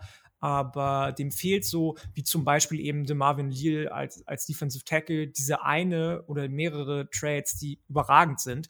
Aber wie du schon gesagt hast, ne, wenn du dafür in Runde 2 gedraftet wirst, ähm, sehe ich das Talent auch definitiv. Ja. Yes, yes, yes. Äh, also du hast den jetzt auch an 9. An 9 auch, genau. Cool. Schöne Sache. Ja, dann mal ein bisschen Einigkeit, äh, weil das ist echt interessant. Also so, so richtig viel ein. Also natürlich haben wir ähnliche Spieler, aber das ist ja, also das ist ja bei allen so. Ähm, aber wir haben schon in den Rankings bisher äh, auch deutliche Unterschiede gehabt. Finde ich cool. So. Nächster Spieler, über den haben wir im Vorhinein, glaube ich, auch kurz gesprochen. Äh, den finde ich auch, also den kann man auch sich ein bisschen überlegen, wo man den aufstellt, ob man jetzt eher Interior oder ähm, als Edge. Finde den aber wirklich, wirklich spannend. Äh, hat eine Menge Spaß gemacht, das Tape tatsächlich. Äh, und zwar ist das Josh Pascal von Kentucky. Ja. Hast du auch da, okay. ähm, geil. Ratchet Senior ähm, habe ich äh, auch jetzt gleiche Kategorie wie eben Cameron Thomas, wobei ich Pascal schon noch einen Tacken mehr mag. Ähm, 6'3, also nicht so groß, 278 Pfund. Also ist ein bisschen breiter gebaut. Und das ist halt echt ein, ich kann ja, ist einfach ein cool, cooler Typ und hat auch ein bisschen so eine heftige Backstory. Also, ähm, das ist so ein Typ, der, also der 2018 wurde ein bösartiges Melanom, also Hautkrebs bei ihm diagnostiziert. Er hatte mehrere OPs, zwölf Monate Treatment und ist dann aber zurückgekommen. Und äh, ja, und wie? Also richtig, richtig coole Geschichte. Generell, also dadurch, ne, durch die Geschichte natürlich auch ein bisschen älter, musste sich natürlich dafür Zeit nehmen, offensichtlicherweise.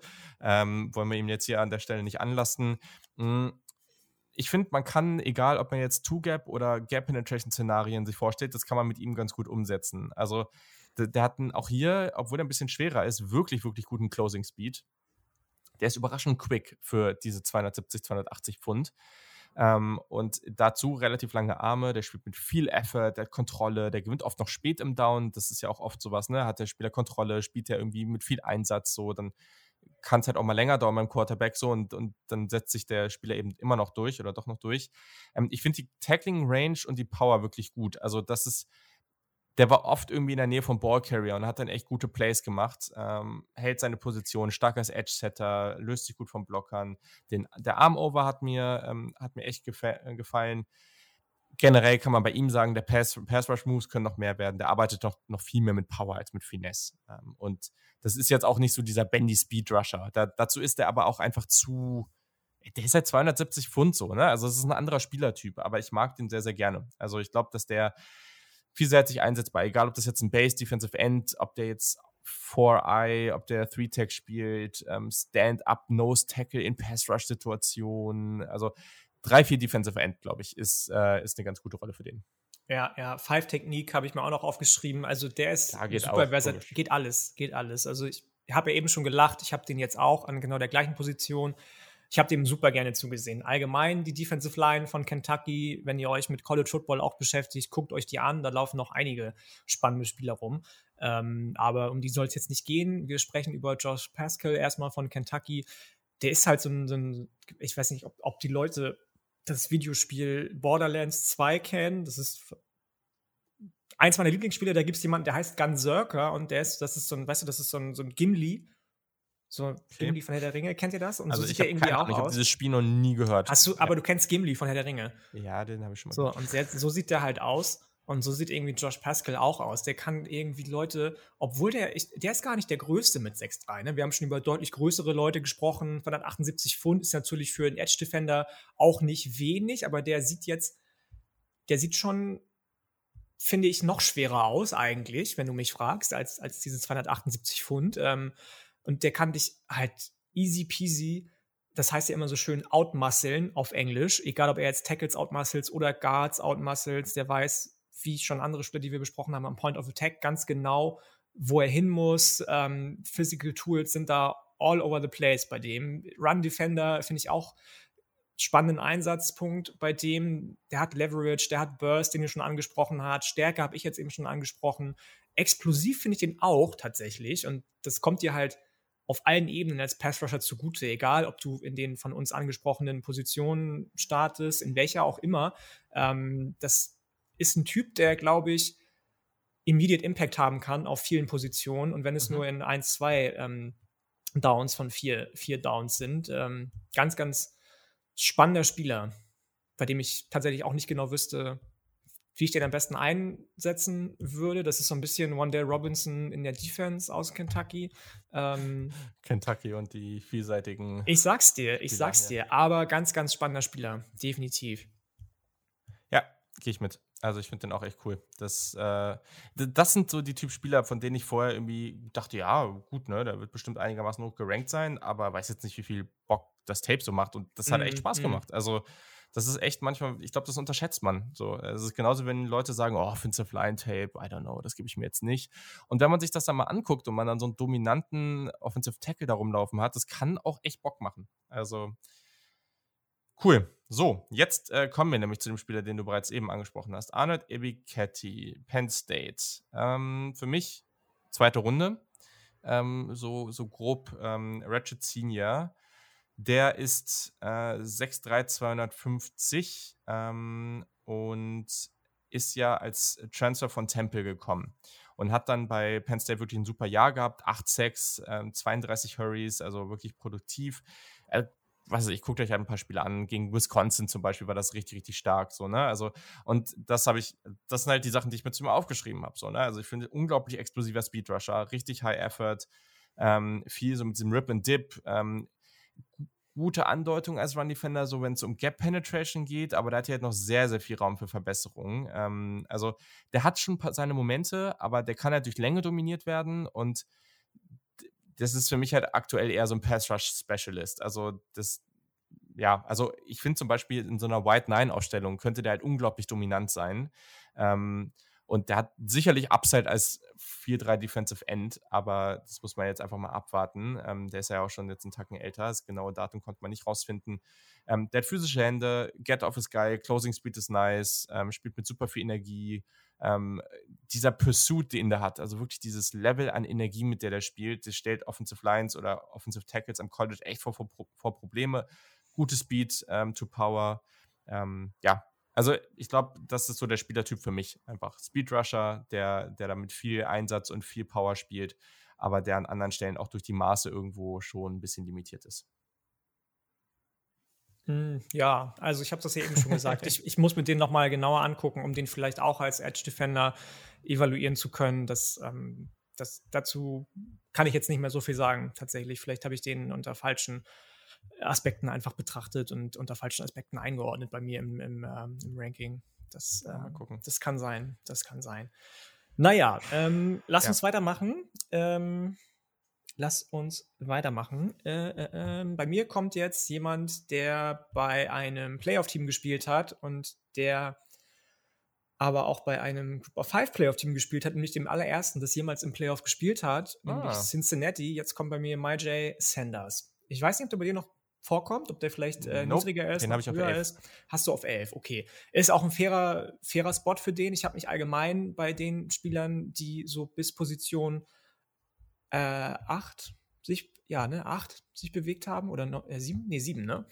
Keine Ahnung, ich kenne deine Rankings haben, nicht. ähm, schwer getan, die, die einzuordnen. Der ist natürlich jetzt niemand, der zum Beispiel so wie Pascal massiv ist. Der ist niemand, der eine breite Schulter hat, wie sie Drake Jackson hat.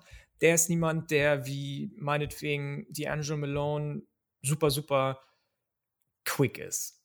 Aber der ist trotzdem explosiv. Der ist trotzdem lang. Der kann trotzdem um die Ecke rumkommen.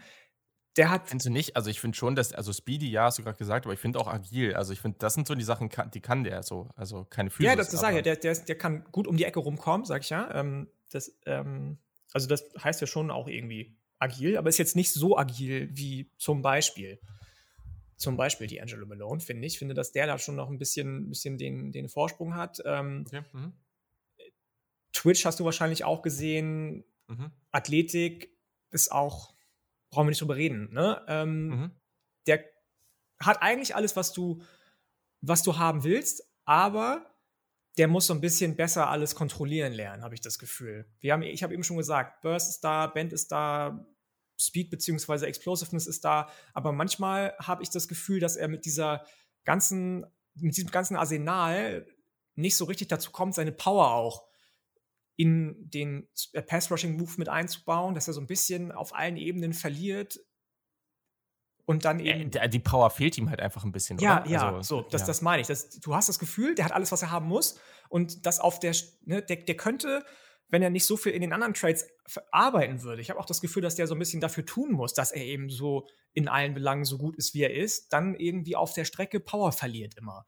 So, und ähm, das ist halt gegen gerade Offensive Tackle, die ich eben schon angesprochen habe, gegen Guards, die ich eben schon angesprochen habe in der NFL, das ist dann schwierig. So, der hat alle Flashes auch, wie gesagt, ähm, Natural Trades sind alle da. Der hat präzise Movements, der hat in den Händen präzise Bewegungen, der kann mit seinen Füßen arbeiten. Hat auch viel, viel von den physischen Attributen, die du irgendwie sehen möchtest, die du, die du haben willst. Ähm, aber die Power fehlt. Die Power fehlt oder geht verloren. So, und ähm, wenn er das irgendwie besser channeln kann, dass er vielleicht sich besser konzentriert in seinen Abläufen mhm. und dann eben auch die Power an den Mann bringen kann, an den Guard bringen kann, an den Tackle bringen kann und letzten Endes auch an den Quarterback bringen kann, dann hätte ich den sogar noch höher. Okay.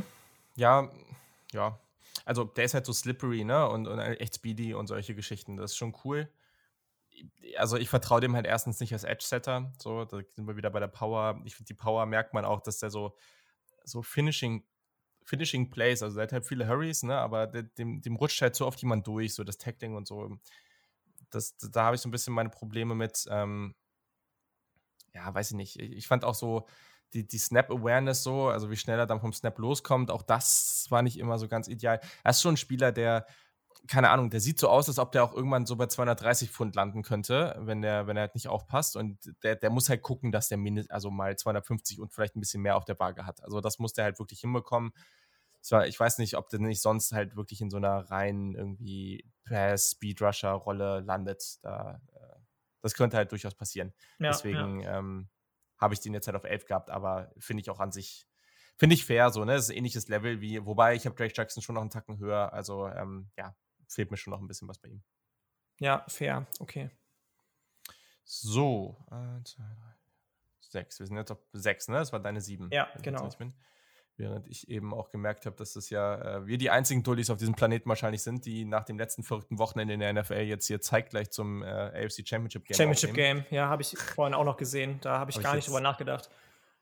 Habe ich mit hier nebenbei ein bisschen angemacht. Äh, sehe gerade, dass die Chiefs 7-0 führen. Mal gucken. Ähm, ich habe hier einen Spieler, den hast du eben auch schon indirekt angesprochen und den ich, ich kannte den natürlich, habe ihn schon oft gesehen, aber irgendwie auf Tape, das sind halt schon die Edge-Defender, die mir eigentlich fast mehr Spaß machen. Und zwar sind das halt diese drei, vier Outside-Linebacker, die auch ein bisschen in Coverage machen können. Und das ist halt mhm. halt Nick Bonito von Oklahoma. Oh ja, oh ja. Ich finde den richtig, richtig cool. Also, das ist für mich immer, das ist der erste Spiel, erste, glaube ich, bei dem ich mir aufgeschrieben habe, dass ich auch ein Ceiling von der Ende erste Runde sehen könnte. So. Also, ich würde den eher so Mitte, zweite Runde ziehen, aber ich fände das auch völlig okay.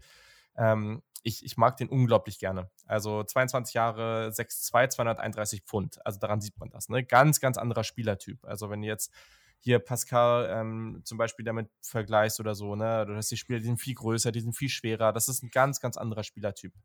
Also der ist, der kann ganz, ganz vielseitig eingesetzt werden. Der spielt auch mit viel Einsatz, äh, gute Produktion, aber äh, also der hat aber echt in verschiedenen Rollen agiert und ganz toller lateraler Athlet. Also so wirklich, wirklich gut, auch so seitlich unterwegs. Ähm, dadurch, das hatte ich eigentlich nicht erwartet, aber dadurch ist er auch ziemlich gut darin, so die, die Ballcarrier zu spiegeln und auch da sehr schnell und gut drauf zu reagieren. Also gerade wenn Blocker, entweder wenn er halt wirklich als Edge äh, am Edge steht oder halt ein bisschen weiter dann ab davon, egal wann er dann zum Kontakt mit den Blockern kommt, der macht einen sehr, sehr guten Job darin, denen dann halt direkt einfach aus dem Weg zu gehen oder halt da seine Agilität zu nutzen, sodass er eigentlich gar nicht wirklich in dieses in dieses ungleiche Duell mit so einem physischen, riesigen Offensive Tackle gehen muss. Und das macht er sehr, sehr gut. Also arbeitet auch extrem instinktiv, fand ich. Also das, das hat man mm, relativ schnell mm. gesehen. Ähm, auch als Speedrusher ist er gut. Also der gewinnt mit Band, der hat Athletik, der Körperkontrolle. Ähm, der ist aber eben auch athletisch genug, um dann halt eine Spy-Rolle ne einzunehmen. Also der könnte halt auch gegen mobilere Quarterbacks in der NFL, könnte der auch eine sehr gute Waffe sein und ähm, ist dadurch halt auch was stark im Open Field, super Tackler mit Range ähm, und keine Frage, der ist jetzt gegen den Run niemand, der du jetzt so als Edge-Setter konstant einsetzen solltest. Aber ich fand den besser als, äh, als gedacht gegen den Run. Ähm, und das, was ich jetzt vielleicht, also der wird gegen längere, größere physische Offensive Liner, wird er schon seine Probleme haben in der NFL, keine Frage so, ne? Und der ist auch in der Coverage jetzt nicht immer perfekt. Ähm, kann auch ein bisschen an der Power in seinen Händen arbeiten. Aber also der kann den Coverage droppen, der hat, äh, der hat gute, gute Rush-Moves, der hat auch irgendwie, der kann auch als Counter eben irgendwie gegen athletische Quarterbacks in der NFL so als Spy eingesetzt werden. Ähm, so drei, vier Outside-Linebacker, so aus dem Two-Point-Stance, perfekte Rolle für den und dann wird er richtig Bock machen. Hm, hm. Ja, ähm, kommt bei mir noch tatsächlich. Das ist einer von den beiden Spielern, die ich auf fast aufgrund von purem Upside äh, evaluiert habe und da noch deutlich mehr sehe als zum Beispiel im letzten Jahr bei ähm, Odafe Oe, ähm, den wir letztes Jahr ja besprochen haben und der bei mir relativ weit unten war, weil er eben nur auf purem Upside ja. basiert äh, gerankt ist. Und pures Upside ist es bei dem eben schon, aber auch noch so viel anderes. Ähm, ich habe vorher tatsächlich noch einen anderen Spieler, der auf fast purem Upside bei mir gerankt ist. Und der kommt jetzt. Das ist der erste von den beiden Michigan äh, Defensive sagen, Ends. Wenn du das schon so sagst, dann muss es Ojabo sein. Ja, ja, das ist Ojabo einfach. Wir haben den ja schon vor ein paar Monaten das erste Mal angesprochen, auch mehrmals angesprochen, ähm, bevor der ähm, von verschiedenen Draft-Experten in den Ring geworfen wurde, weil er eben einfach so viel Gutes gezeigt hat. Ähm, der ist, kann überall noch besser werden, aber ist überall schon so, so gut. Ja, der ist explosiv. Der hat laterales Movement, das kein zweiter hat. Der ist flexibel, der ist lang und lang, ohne irgendwie schlaksig zu sein. Der hat Power. Der kann auf mehreren Ebenen gleichzeitig arbeiten. Das heißt, der sieht ganz genau, was passiert neben mir, was passiert hinter mir, ähm, kann sowohl mit den äh, Bewegungen in der Hüfte als auch mit Bewegungen in den Händen irgendwie für Disruption sorgen. Das habe ich so nicht nochmal gesehen. Auch bei dem Run Defense muss besser werden. Das ist, glaube ich, bei vielen von diesen Spielern, die ich hier irgendwie in den Top 10 bis 6 beziehungsweise Top 10 bis 5 habe, mhm. ähm, so ein Ding. Danach wird es deutlich besser, was die Run-Defense angeht, ähm, in den Top 4. Ähm, aber der hat eigentlich so diese Explosivität, diese, wie gesagt, violent Movements in den Hüften, in den Füßen, in den Händen, die du haben willst. Der weiß ganz genau, was für Moves er wann einsetzen muss, für Pass-Rushing-Moves der ist in 2021 nochmal deutlich besser geworden, als er ohnehin schon war. Wenn der auch nur ein Tick besser wäre in der Run-Defense, wäre der easy peasy in meinen Top 2 vielleicht sogar gewesen. Ähm, aber da sehe ich bei dem eben noch so viel mehr Upside als bei allen anderen, beziehungsweise so viel mehr Area to Improvement als bei allen anderen, auch als bei Nick Bonito. Den finde ich da schon ein Stück besser tatsächlich, muss ich gestehen. Hast du ja auch schon gerade gesagt, dass du den gar nicht so schlecht findest ähm, in der Run-Defense. Aber das ist so der, der Odafe Owe mal 37 vom letzten Jahr. Und ähm, ich glaube, auch wenn Owe schon bei den Ravens vielen Leuten Spaß gebracht hat, wird Ojabo noch viel, viel mehr Leuten direkt Spaß bringen in der NFL, weil der eben schon eigentlich alles hat, trotzdem noch viel, viel besser werden kann. Und wenn er eben, wie gesagt, einen kleinen Ticken besser wird, noch in der Run-Defense, dann auch nicht mehr, also der wird, der hat für mich fast schon All-Pro. Ähm, äh, nicht Niveau, aber, aber Potenzial auf jeden Fall.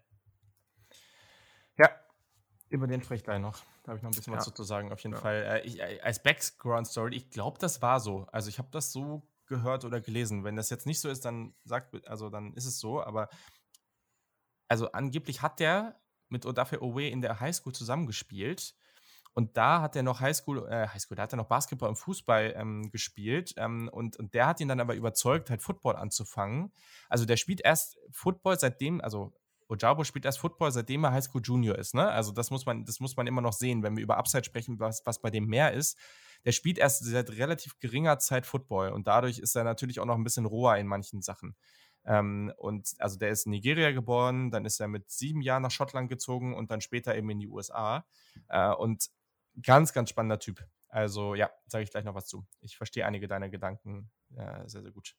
Ähm, und vielleicht sieht man auch das Upside, was ich bei ihm sehe, wenn man sieht, wenn ich jetzt hier an 5 habe, weil der ist als Run Defender sehr, sehr spannend. Und das ist vielleicht der, der so die beste Kombination aus Pass Rush und Run Defense hat. Und zwar ist das Jermaine Johnson ähm, von Florida State. Ganz, ganz, ganz starker Spieler. Ähm, für mich, also den habe ich jetzt schon, klar kann er auch noch in Runde 2 gehen, aber für mich hatte ich gar kein Problem damit, äh, den in Runde 1 zu ziehen. Und, äh, Warte ja, mal kurz, ganz kurz, habe ich den nicht geguckt? Wo hab, den wollte ich da. Äh, warum habe ich den hier nicht gerankt? Hier? Ich, ich, fand ihn in der Saison auch super geil eigentlich. Ich bin gerade ein bisschen. Warum habe ich den denn nicht? Ach Gott. Richtiger großer Fail jetzt hier. Kommt noch. Ja, passiert. Also kommt nicht noch bei mir, aber Fail. Ja, passiert, dann reichst du dir nach. Dann, äh, Definitiv. Dann mach dir eine Mental Note, in der nächsten Folge kommt am ich Anfang erst mal eine, eine, Einschätzung zu Jermaine Ja, lass, lass wirklich machen. Richtig großer Fail von mir gerade an der Stelle. Ist ja auch okay, passiert. Ähm, das, ich finde das eh manchmal, ne? Also manchmal merkt man irgendwie so, boah, scheiße, den wollte ich da irgendwie noch hinschieben oder wollte ich mir da irgendwie noch aufschreiben oder ja, ja. Ne, das, das, ich glaube, das unterschätzen viele auch so. Klar kann man jetzt irgendwo auf irgendwelche Listen gucken, aber dann hat irgendein Team zum Beispiel in der Liste den als Defensive Tackle und nicht als Edge und dann, also, ne, das sind immer so Sachen, die mhm, können halt auch voll, voll easy passieren. Ähm, aber ich kann ja ein bisschen was zu dem sagen. Ähm, der ist äh, Ratchet Senior ähm, und der ist 6'5, 265 Pfund. Der ist erst zu Juco, dann ist er zu Georgia. Da wurde er nicht, äh, also da war halt einfach Teil von diesem ganzen, von diesen, all diesen Spielern, die da halt einfach rumlaufen äh, und hat, wurde einfach sehr spezifisch noch eingesetzt ähm, und ist dann zu Florida State und ist da eigentlich so zum besten Spieler von Florida State geworden. Also unglaublich brutaler Spieler, richtig, richtig stark. Gefühlt ja nicht mal geworden, ne? War er von Anfang an eigentlich, habe ich das Gefühl gehabt.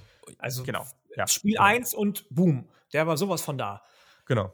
Genau so eigentlich. Also das, das äh, trifft es eigentlich ganz gut und hat das halt einfach sehr, sehr dominant und stark gemacht, ähm, während hier die, die Chiefs äh, völlig ausrasten hier gerade mit ihren tiefen, tiefen Bällen wieder. ähm, also der ist halt wirklich smart und hat wirklich gutes Gefühl für verschiedene Spielsituationen. Ähm, der hat tolle Maße, der ist breit gebaut, der ist, der ist nicht super agil, aber der hat eine gute Athletik, der hat auch Speed im Open Field. Ähm, sehr, sehr vielseitig einsetzbar, finde ich. Also, und der ist einfach brutal stark gegen den Run. Brutal stark. Ähm, ganz niedrig, also niedriges Pad-Level, bekommt ganz viel Kontrolle mit seinen langen Armen, unglaublicher Punch beim in initialen Kontakt, super als Edge-Setter, ähm, spielt geduldig, der überrennt das Play nicht, ähm, wartet halt auch mal einfach darauf, dass, also einfach, dass er seine Position hält und der Running Back irgendwie zu ihm kommt und er dann das Play machen kann. Der kommt in die Gaps, ähm, der schließt die Running Lane auch oft einfach. Ähm, also unglaublicher Impact, den der alleine als Run Defender hat. Also wenn der jetzt, sagen wir mal, auf der rechten Seite als Right Defensive End spielt, den Impact, der der auf diese Seite der, ja, der Line hat, das ist unglaublich. Also ich, an so vielen Stellen habe ich mir einfach gedacht, so, wenn der jetzt da rechts spielt, dann wird auf der rechten Seite schon mal nichts passieren. Also das war richtig, richtig gut. Und generell spielt er ziemlich kontrolliert. Das ist nicht wirklich ein Speedrusher, aber der ist, ähm, also der ist nicht so super explosiv aus dem Stance, aber der hat einfach ein gutes Gefühl für den Raum und wie er irgendwie sich gegen die Offensive Line verhalten muss, um durchzukommen. Ich glaube, das beschreibt es ganz gut. Der gewinnt aktuell irgendwie mehr mit Power, mit Balance, mit Einsatz. Äh, der findet aber ganz gute Angles, um irgendwie. Oh, das finde ich geil, wenn du mit Balance als Edge Rusher gewinnst. Das finde ich so, das ja, können voll. so wenige. Voll. Voll. Also der, der findet halt auch ganz gute Ansätze so, ne? So, okay, jetzt muss ich hier attackieren, um irgendwie mehr Leverage zu, also zu, zu holen. Das kriegt er gut hin. Wie gesagt, der, der hat der kann die Outside-Hüfte des Offensive Tackles angreifen. Ne? Der, hat auch schon mal ein bisschen Band angedeutet, aber ist jetzt halt nicht seine Stärke. Ich finde, der muss halt als Passrusher noch ein bisschen an seiner, an seiner Technik arbeiten. So, ne? Das ist relativ wenig Finesse. Ähm, und ist vielleicht nicht so ein Überathlet wie die Spieler, die jetzt noch kommen. Und das hat so ein bisschen abgesetzt, weil die Vielseitigkeit, die der mitbringt, um einfach gegen Pass und Run einfach ein Faktor zu sein, ich habe ja, habe ich letztes Mal ja schon gesagt, ich habe ja so eine Confidence Grade ähm, für mich eingeführt so und, und da habe ich ihm halt einen 9 von 10 gegeben. Einfach weil ich mir mhm. ziemlich sicher bin, dass der mit dem, was der dir bringt, ist das so als zweitbester Edge-Defender in deinem Team, so gegenüber von deinem Star im Idealfall, ist das so jemand, den willst du immer auf dem Spielfeld haben, weil der dir in jeder Situation hilft. Ja, ja, definitiv, definitiv. Fair, sehr fair, sehr faire Einschätzung und ähm, erinnert mich daran, erinner du mich daran, dass da wirklich noch Schreib äh, das von jetzt mir, auf. Genau, dass da wirklich von mir noch in der nächsten Folge zu dem eine Einschätzung kommt, weil ich war echt gerade so, hä, warum habe ich den nicht? Äh, das habe ich gerade gar nicht verstanden. ähm, aber wie du schon gesagt hast, passiert. Jetzt sind wir tatsächlich schon äh, bei mir in Position 4 angelangt und du hast diesen mhm. Spieler schon angesprochen, hast auch schon relativ viel zu dem gesagt. Das ist Nick Bonito von Oklahoma. Ich glaube, du hast mir geschrieben in den letzten Wochen irgendwie ein oder zwei Mal, dass der so, so anders ist als die anderen und so, so anders spannend als die anderen. Und das kann ich irgendwie komplett so unterschreiben. Ähm, wir haben es schon gesagt, du hast es schon gesagt, der ist twitchy, der ist fluide, der ist, weiß Gott nicht der beste Run-Defender, das weiß er, glaube ich, auch. Ähm, da werden durchaus mal von ihm irgendwie Yards für Negative, andersrum, Plays für Negative Yards äh, kreiert. Mhm. Von ihm, ähm, das muss nicht immer schön sein, der ist nicht der größte und nicht der, nicht der breit gebauteste, aber ich glaube, wenn der noch breiter wäre, könnte er eine Sache nicht machen, die er so viel besser und auch vielleicht nicht mal besser, aber als einziger von allen Edge-Defendern, die wir besprechen, macht. Viele greifen ja den Offensive Tackle, den Guard immer so auf Hüftnähe an, greifen den auf Schulternähe an. Der geht nach unten irgendwie. Der geht so um die Ecke und dann in die Knie, in die Beine. Und das macht er als allereinziger, äh, nicht als allereinziger, was ist das für ein Wort, ey? Als, als einziger. Ähm, und das sieht so surreal aus, aber ist so erfolgreich bei dem. Der hilft dir außerdem in Coverage, was du bei Edge Defendern so gut wie nie hast, habe ich das Gefühl. Also das machen ja sonst normalerweise Safety-Linebacker-Hybriden, die dir irgendwie in Coverage viel helfen. Das kann der auch. Und ähm, das sind so diese beiden Trades, die den von allen anderen unterscheiden, habe ich das Gefühl, und die den so wertvoll machen können. Ähm, deswegen der bei mir tatsächlich auch dann am Ende an vier ge, ähm, ge, gerankt ist. Das muss man sich mal vorstellen für jemanden, der ja. in der Run-Defense dir so wenig bringt, der eigentlich fast schon zu klein ist für die Position, weil der easy auch mal outmuscled werden kann, so aber der hat so einzigartige Trades einfach. Der muss, bei dir ist ja jetzt die 6 gewesen, glaube ich, ne? Der, der muss so weit oben stehen. Ja, also ich finde zum Beispiel, also keine Ahnung, ich finde es jetzt interessant, dass du den so hoch hast, weil, also ich finde ihn, glaube ich, dann anscheinend sogar als Run-Defender sogar noch einen Tacken besser als du. Also klar, ne, keine Frage. Das, man muss immer sehen, was hast du da für einen Spielertyp und was kannst du mit dem machen. Mhm. Also, dass du mit einem, dass du mit einem Typen, der 6'2, 230 Pfund ist, jetzt den nicht konstant irgendwie in deiner Base 4'3 als, als Edge-Setter dahinstellen kannst, ist ja wohl offensichtlich. Ja, ja, so. das stimmt. Aber der ist halt einfach nicht die Rolle. Das, das macht er aber auch nicht gut. Aber das ist genau das, warum ich zum Beispiel auch Kyle Phillips so hoch hatte ähm, bei den Wide Receivern. Das ist einfach ein Spielertyp, bei dem ich sage so, okay, in dem, was der macht, ist er halt einfach, ist er halt einfach sehr, sehr gut. So. Und du kannst ihn halt situativ einsetzen, glaube ich, schon als Run Defender. Das, das, das glaube ich. Schon. Aber in, in aber seiner Rolle. Einfach, du, du ja, hast jetzt in, genau. in der 3-4 Outside, Outside Linebacker, du hast in vorne halt drei Defensive Linemen, die dann vielleicht nochmal einen Tacken, also die dann nochmal deutlich besser als die äh, Run Defender sind. Und dann da, wo er dann eingesetzt wird, da finde ich ihn eigentlich ganz gut als Run Defender. Also da, das Tackling ist gut, wie er den Blockern ausweicht. Also gerade wenn Blocker auf Second Level zu ihm kommen, ich glaube, die werden ganz große Probleme haben, den zu erwischen. Deswegen, also ich mag den da eigentlich. Mhm, ja, gut, äh, das ist halt niemand, der auch nur ansatzweise an das Level rankommt, wie die, die da jetzt noch kommen. Ähm, ich glaube, wir reden über die drei gleichen Spieler am Ende ähm, und die sind halt schon ein ganz anderes Level. Okay, das verstehe ich, ne? Aber es sind halt auch, auch auf einem ganz, ja, ganz anderes Level und aber auch auf einem ganz anderen breiten Niveau. So, ne? Nicht nur in ihrer Position, so wie sie eingesetzt werden und in ihren Situationen, sondern die kannst du auch in allen, fast allen Möglichkeiten als, als Run-Defender einsetzen, habe ich zumindest den Eindruck gehabt. Und das geht bei ihm halt nicht. Der ist sehr situativ, nur einsetzbar als Run-Defender. Da hast du richtig gesagt, macht er das gut, aber der ist halt einfach zu klein und zu, ja, ich will mich auch gar nicht weiter reinreden jetzt. Ähm, nee, Quatsch. Ist ja, also, äh, ne, ne, eh ähm, jeder seine eigenen Text dazu ist. Ja richtig, auch, ähm, richtig. Glaub, Nee, voll. Ich, muss, ich bin schon wieder ein bisschen abgelenkt, so, weil einfach Patrick Mahomes gerade schon wieder siebenmal hin und her gerannt ist. Also in seiner typischen Manier und dann so einen komischen Pasta auf Travis Kelsey zum Touchdown wirft. So, ne? Ich denke mir schon wieder so, meine Fresse, ey, das ist das, ja, einfach nur verrückt. Einfach nur verrückt. Okay, cool. So, jetzt habe ich David Ojabo an vier. Ja. Hm, ich sag mal so, ich habe ernsthaft überlegt, und ich hatte ihn auch teilweise, weil ähm, ich hatte ihn teilweise vor dem anderen Michigan Defender. Ähm, okay, krass. Das Problem ist, dass bei ihm halt einfach ganz viel, ich habe auch mal einen Tweet, einen Tweet, dazu abgesetzt. Das Problem ist einfach, wettest du auf dieses Upside oder wettest du da nicht drauf? Das ist das Ding für mich, weil ja, gerade ja. ist er das noch nicht und deswegen habe ich ihn jetzt auch halt nicht mehr da. Der Typ ist halt einfach ein athletischer Freak also wir sagen hier oft, der hat eine gute, der super gute Athletik, aber der Typ, ne, der ist halt einfach, das war ja damals nicht, keine Frage, aber der ist halt 6'5, 250. Der hat 2018 den Landesmeistertitel im 100-Meter-Lauf mit einer Zeit von 10,9 geschafft. Das ist einfach so ein kranker Athlet, der Typ. Also guckt euch einfach mal ein paar Spiele an, Michigan State 2021 zum Beispiel. Ich glaube, da sieht man das ganz gut. Also das ist, also ich habe auch hier so ein, so ein Toggle praktisch drin in jedem Profil, wo ich sage, hat der Spieler einen Elite-Skill oder nicht?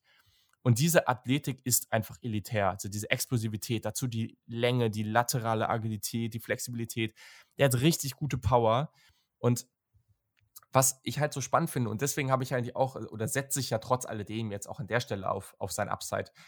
Ich finde, der hat ich, ich, stimme dir zu, als Run-Defender kann er noch ganz viel besser werden. Keine Frage. So, ne? das, also, das sieht jeder. Aber ich finde, der hat schon jetzt ein sehr, sehr gutes, natürliches Gefühl und die Awareness dafür, wie sich das Spiel entwickelt, wie er was wo einsetzen muss. Und das, obwohl er halt noch nicht lange spielt. Ich finde, das ist ganz, ganz positiv, wenn man ihn jetzt halt so anschaut und sagt, okay, der spielt noch nicht lange, der hat ganz viel Upside, okay, was machst du jetzt damit? Unglaublich explosiv, ähm, gute Kontrolle an, an vielen Stellen, die Power ist da. Der ist natürlich an einigen Stellen roh, aber der hat schon einige Pass-Rush-Moves. Also ich habe da auch was zugehört, dass der äh, in der Zeit bei Michigan, als er nicht viele Snaps bekommen hat, hat er sich immer hingestellt und ganz, ganz aufmerksam geguckt, was Josh Uche und äh, Cody Pay und so machen und konstant an diesen Moves gearbeitet. Deswegen ist das nicht dieser typische Spieler, der erst fünf Jahre spielt und keine Pass-Rush-Moves hat. Das stimmt einfach nicht. Der Typ hat wirklich gute Moves. So, der ist einfach special als Pass-Rusher und das ist natürlich einfach eine Menge wert. Ähm, Speed Move, äh, Speed Move, Spin Move ist super. Also gegen Washington, gegen Indiana hat er den eingesetzt. Der ist richtig, richtig gefährlich. Also ich glaube so einfach, ja, ich habe mir hier brutaler Spin Move aufgeschrieben. Das trifft glaube ich, ganz gut. Ähm, und wie speedy der da manchmal um den, um den ähm, Edge rumkommt. Also gegen Michigan State ist der da einmal gefühlt fast untouched rum, durch, ähm, rumgekommen, weil der einfach so schnell ist ähm, ganz, ganz schwer, den auch im Open Field zu schlagen. Also diese Range, die durch den Speed entsteht. Also, ja, wie gesagt, Run Defense ist noch nicht ideal ähm, und ähm, gerade das Pad-Level muss er manchmal ein bisschen runterkriegen. So gerade so Snap Awareness, auch da, dass einfach manchmal da schneller von der Line of Scrimmage kommt, da kann er noch ein bisschen dran arbeiten. Das sind alles so kleine Dinge, aber wird mich, das ist halt so ein Spieler, es kann sein, dass er in ein paar Jahren einfach so ein Situational Pass Rusher ist. Es kann aber auch sein, dass er in ein paar Jahren irgendwie ein klar ist, dass der immer mal in die Hall of Fame geht. Also das Level an Athletik hat der Typ. Mm, absolut, absolut. Krankes Biest, habe ich ja auch schon gesagt. Krankes Biest. Ja. Athlet. Ähm, die drei, die jetzt noch kommen, sind, also da sind nicht alle drei so krass, krass, athletisch. Wir haben wahrscheinlich die gleichen drei, die jetzt noch kommen. Ich bin gespannt, in welche Reihenfolge. Ähm, bei mir kommt nämlich jetzt der zweite Michigan Defender. Ähm, das ist Aiden Hutchinson. Der ist nur in Anführungsstrichen an drei ist halt verrückt, weil den habe ich da auch. Und ich glaube, da, also das entspricht ja null dem Konsens, ne? Also, null, ähm, null. Aber spannend, Alle sehen den an eins wahrscheinlich im Moment. Alle sehen den irgendwie als zweitbestes Prospect neben ähm, mal, wie heißt der, der, der Offensive Tackle? Ähm, ja, Evan Neal, Evan Neal. Evan Neal, ne? Und den sehe ich halt auch zum Beispiel nicht an eins, aber ist egal.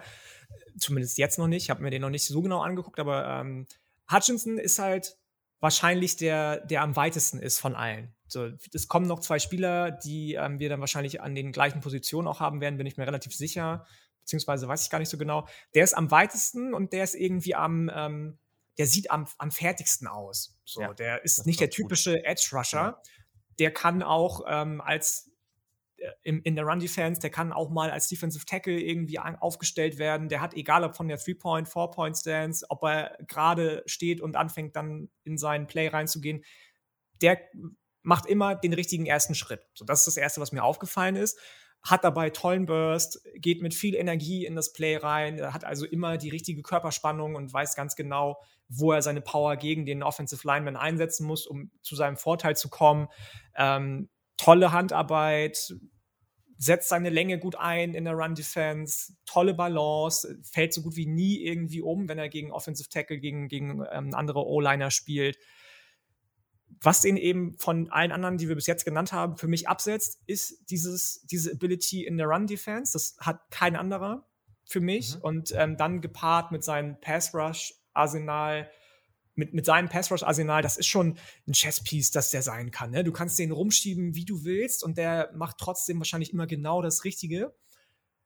Ist ein Blue-Chip-Player, gar keine Frage. Aber die anderen beiden, die jetzt noch kommen und die dann bei dir ja auch noch kommen, die sind einfach noch mal ein bisschen, haben noch mehr Upside, finde ich, sind noch mehr flashy, haben noch mehr in ihren einzigartigen Fähigkeiten noch größere Stärken Hutchinson kannst du wahrscheinlich von Tag 1 an nehmen, dass es Aaron McDonald sein, obwohl die Rams keinen First-Round-Pick haben und der würde den zumindest gut komplementieren und nicht untergehen neben ihm, sondern genau richtig aussehen neben ihm. Ähm, die anderen beiden auch, aber vielleicht noch ein bisschen mehr Fehler machen. Ähm, trotzdem, obwohl der eben, wie gesagt, der, der, der fertigste von den dreien ist, die jetzt noch kommen, ist er nur meine Nummer drei. Und es tut mir leid für ihn, weil ist ein krasser Spieler, definitiv Top 10 Talent für mich, aber die anderen beiden mochte ich noch ein bisschen mehr, vielleicht weil ich da auch ein bisschen ähm, dann, dann ja Event-Fan in Anführungsstrichen bin.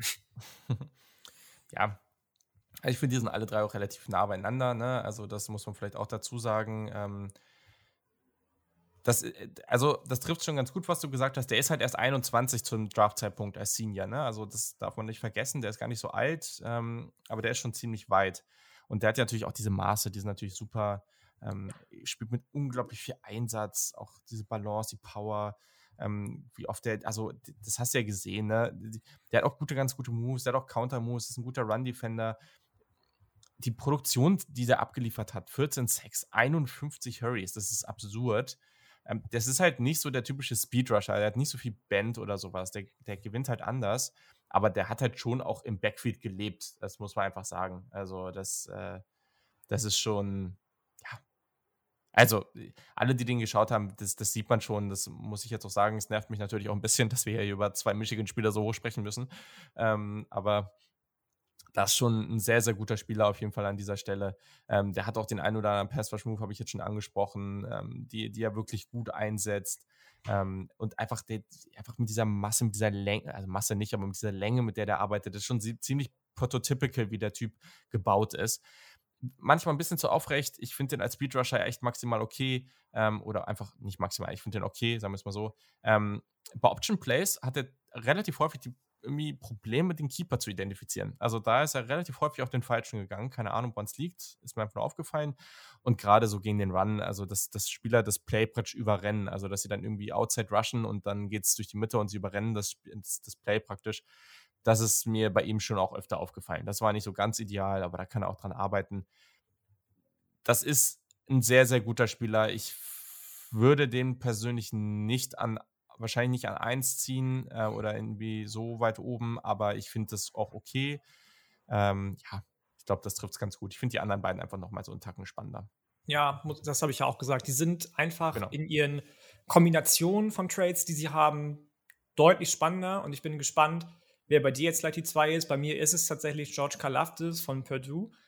Ich war überlegt, den dann einzusetzen. Eben noch so angegeben, ne, bei uns, ne, dass wir ja so unterschiedliche mhm. Rankings haben. Mhm. Ja. ja. Mhm. jetzt ist es wahrscheinlich exakt dasselbe am Ende. Mhm. Ähm, George Kalafdis ist jemand, der dir wahrscheinlich über die ganze Karriere hinweg hohe Sackzahlen produzieren wird, obwohl er eigentlich eher aussieht wie jemand, der so ein, so ein, so ein, so ein ganz klassischer Edge-Setter ist, so von seinem, von seinem Körperbau, finde ich tatsächlich. Der hat nicht den flexibelsten äh, Enkel, der hat nicht den flexibelsten Lower Body, aber der gewinnt so viel mit dem, wie er seinen Körper, der ein bisschen viel Bad Weight hat, richtig positioniert. Der gewinnt so viel mit Technik. Das habe ich eben schon gesagt bei Jermaine Johnson. Als den, ich finde Technik so wichtig und das so schön anzusehen, wenn die Leute mit der richtigen Technik einfach gewinnen und nicht mit dem puren, mit der puren Athletik. Der weiß ganz genau, wie er gegen Blocks arbeitet. Der sieht manchmal ein bisschen komisch aus, weil er so, so seinen Oberkörper gegen anlehnt und nicht eher versucht, ähm, irgendwie rechts, links oppositionell an den, an den äh, Blocker ranzukommen und dann einfach mit seiner Masse gewinnt irgendwie. Ähm, aber der macht so viel Spaß, allein in seiner Technik. Der ist, ähm, ist, ist, ist einfach nur explosiv. Der hat einen Closing Speed, wenn er auf den, den Quarterback oder den Tackle zuläuft. Den dürfte er nicht haben. Da sind wir wieder bei diesem einen Satz. Der kann Lücken zulaufen, die aussehen, als würde er sie nicht mehr zulaufen können in, in a hurry. Ähm, das, ist einfach ein Typ, der inside, outside arbeiten kann, der vielleicht sogar situational als Defensive Tackle eingesetzt werden kann oder eben, wie gesagt, klassischer Edge-Setter und das können irgendwie nicht viele. Wenn der über die Outside kommt, dann setzt er ganz, ganz äh, bewusst, auch ganz klug seine Hände irgendwie an den Oberkörper, an die Hüfte, an die Beine von seinen, von seinen Opposing äh, Linemen. Das ist jemand, der ganz, ganz viel Spaß bringt. Der ist natürlich so ein bisschen Injury mit Injury Concerns ge, gebrandmarkt. 2020 hat er, glaube ich, fast komplett ähm, verpasst, wo er nur drei Spiele gespielt hat. Klar, Corona verkürzte Saison, aber drei Spiele sind trotzdem irgendwie irgendwo wenig. Das ist einfach jemand, das habe ich jetzt eben schon mal gesagt, der, der, dürfte nicht so spielen, wie er spielt. Der sieht erstmal aus mhm. wie, wie dein, dein netter, etwas dicklicher Freund von nebenan so. Aber wenn ja, okay, dann, ein bisschen übertrieben. Ja, ja, so, so ein bisschen deswegen. Ne? Er, er, sieht halt nicht aus wie Aiden Hutchinson. So. Nee, ja. nee, genau. Der sieht nicht aus wie Aiden Hutchinson, genau. Spielt aber, wenn du mich fragst, nochmal deutlich cleverer, weiß ganz anders nochmal umzugehen mit dem, was er hat und was er kann. Und ähm, deswegen ist der für mich die ganz klare Nummer zwei vor Aiden Hutchinson. Der, ich habe einen ganz schönen Satz gelesen, den ich jetzt nicht irgendwie irgendwo mit, mit Fakten belegen kann, aber ähm, ich weiß gar nicht, wer das geschrieben hat. Der sieht aus wie Tarzan und spielt wie Tarzan. Aber weiß ich nicht, ob du mit so viel Bad Weight oder was heißt so viel, mit dem Bad Weight, was er wie Tarzan aussieht, keine Ahnung, aber spielen wie Tarzan tut er auf jeden Fall, was er nicht tun dürfte. Das äh, trifft es vielleicht. Hat er Bad Weight? Weiß ich nicht. Ich glaube, also. so ein bisschen, ich habe so das Gefühl, dass er so ein bisschen so da, wo man immer, wo irgendwie auch der Otto-Normalverbraucher so ein bisschen Speck immer bekommt, so, so Otto-Normalverbraucher. So, so, im, im Bauchnabelbereich so, und diese, diese Love-Handles, so, die hat er auch so ein bisschen, finde ich. Aber was ist eigentlich los hier gerade? Haust ja auch alles raus, ne? ja, muss ja das alles auch ein bisschen verständlich machen für unsere Hörer und Hörerinnen. Und nicht immer ja. nur mit, mit irgendwelchen Fachbegriffen um uns, um uns schmeißen hier. Ja, da bist du sogar besser, äh, was heißt sogar, da bist du, glaube ich, besser dran als ich. Ähm, ja, sehr gut, dass du das hier für, also ja, ja. für die anderen Menschen da draußen äh, verständlich machst. Ähm, cool. Ja, finde ich witzig, dass wir den da haben. Ich hätte das nicht gedacht, tatsächlich, dass ich den, dass ich den da habe. Ähm, also ich, ich fasse es hier zusammen, weil du hast schon viel gesagt. Der ist sehr, sehr flexibel, wie der Inside und Outside auch eingesetzt werden kann. Ich, die negativen Aspekte sind, dass der halt nicht die gleiche Länge hat, die jetzt in Nummer 1 und Nummer 3 praktisch im Ranking haben. Und der Tackle-Radius ist vielleicht dann nicht ganz auf dem Level. Das kommt natürlich mit der Länge einher. Das ist, äh, ja, das eine hat sehr viel mit dem, mit dem anderen zu tun. Ähm, ich schreibe mir immer noch so eine Zusammenfassung die ist ein bisschen länger geworden. Aber der Spiel mit sehr, sehr viel Einsatz. Ähm, Mischung aus Effort, Size, Gewicht. Lies mal vor die Zusammenfassung gleich bitte, da bin ich gespannt. Das, das ja, das ist die. Achso, okay. Ähm, okay. Für dachte, sorgt, du hast so einen, so einen Fließtext irgendwie. Nee, nee, nee. Das äh, sorgt okay. für Probleme bei Tackles. Ähm, so agil und explosiv, obwohl er das bei der Größe nicht sein sollte. Da haben wir es wieder. Mm, ja, ja. ähm, kommt durch Gaps und, äh, und das überrascht, das überrascht bei seinem Body-Type einfach, so wie du es eben beschrieben hast. Ähm, Inside-Outside-Flexibilität, super Hände, toller Knockback beim Point of Attack. Also einfach, wenn dieser, dieser Punkt, wenn, die, wenn sich die, wenn sich praktisch Offensive Liner und Defensive Liner das erste Mal treffen. Da gibt es richtig oft so einen Punch zurück für den Offensive Liner. Richtig so ein, so ein Bam in your face, weißt du so? Das hat er richtig, richtig oft.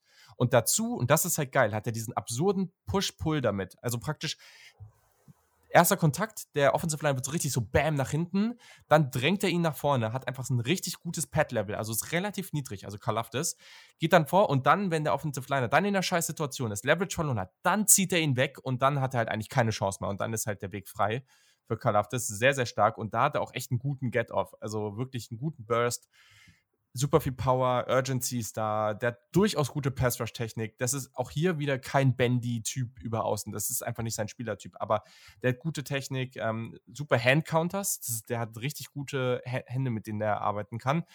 Ja, Länge ist halt nicht ideal. So, ne? Das ist halt eher so ein Power-Rusher. Das ist nicht dein spektakulärer Von Miller, äh, Speedy, äh, Bendy, äh, Outside-Rusher. So. Das ist nicht der Spielertyp. Ähm, aber mit dem, was er macht, ist er halt einfach super gut. Ja, absolut. Da sind wir uns dann ja doch ähm, viel, zu, viel zu einig am Ende. Ja. Und ähm, dann ist ja auch klar, wer jetzt an 1 kommt. Erzähl mal ein bisschen über Katie. Über KT? Okay, alles klar. Über Katy Perry meinst du? Nee, Kevin Thibodeau, über den reden wir jetzt. Oregon Ducks. Ähm, Junge.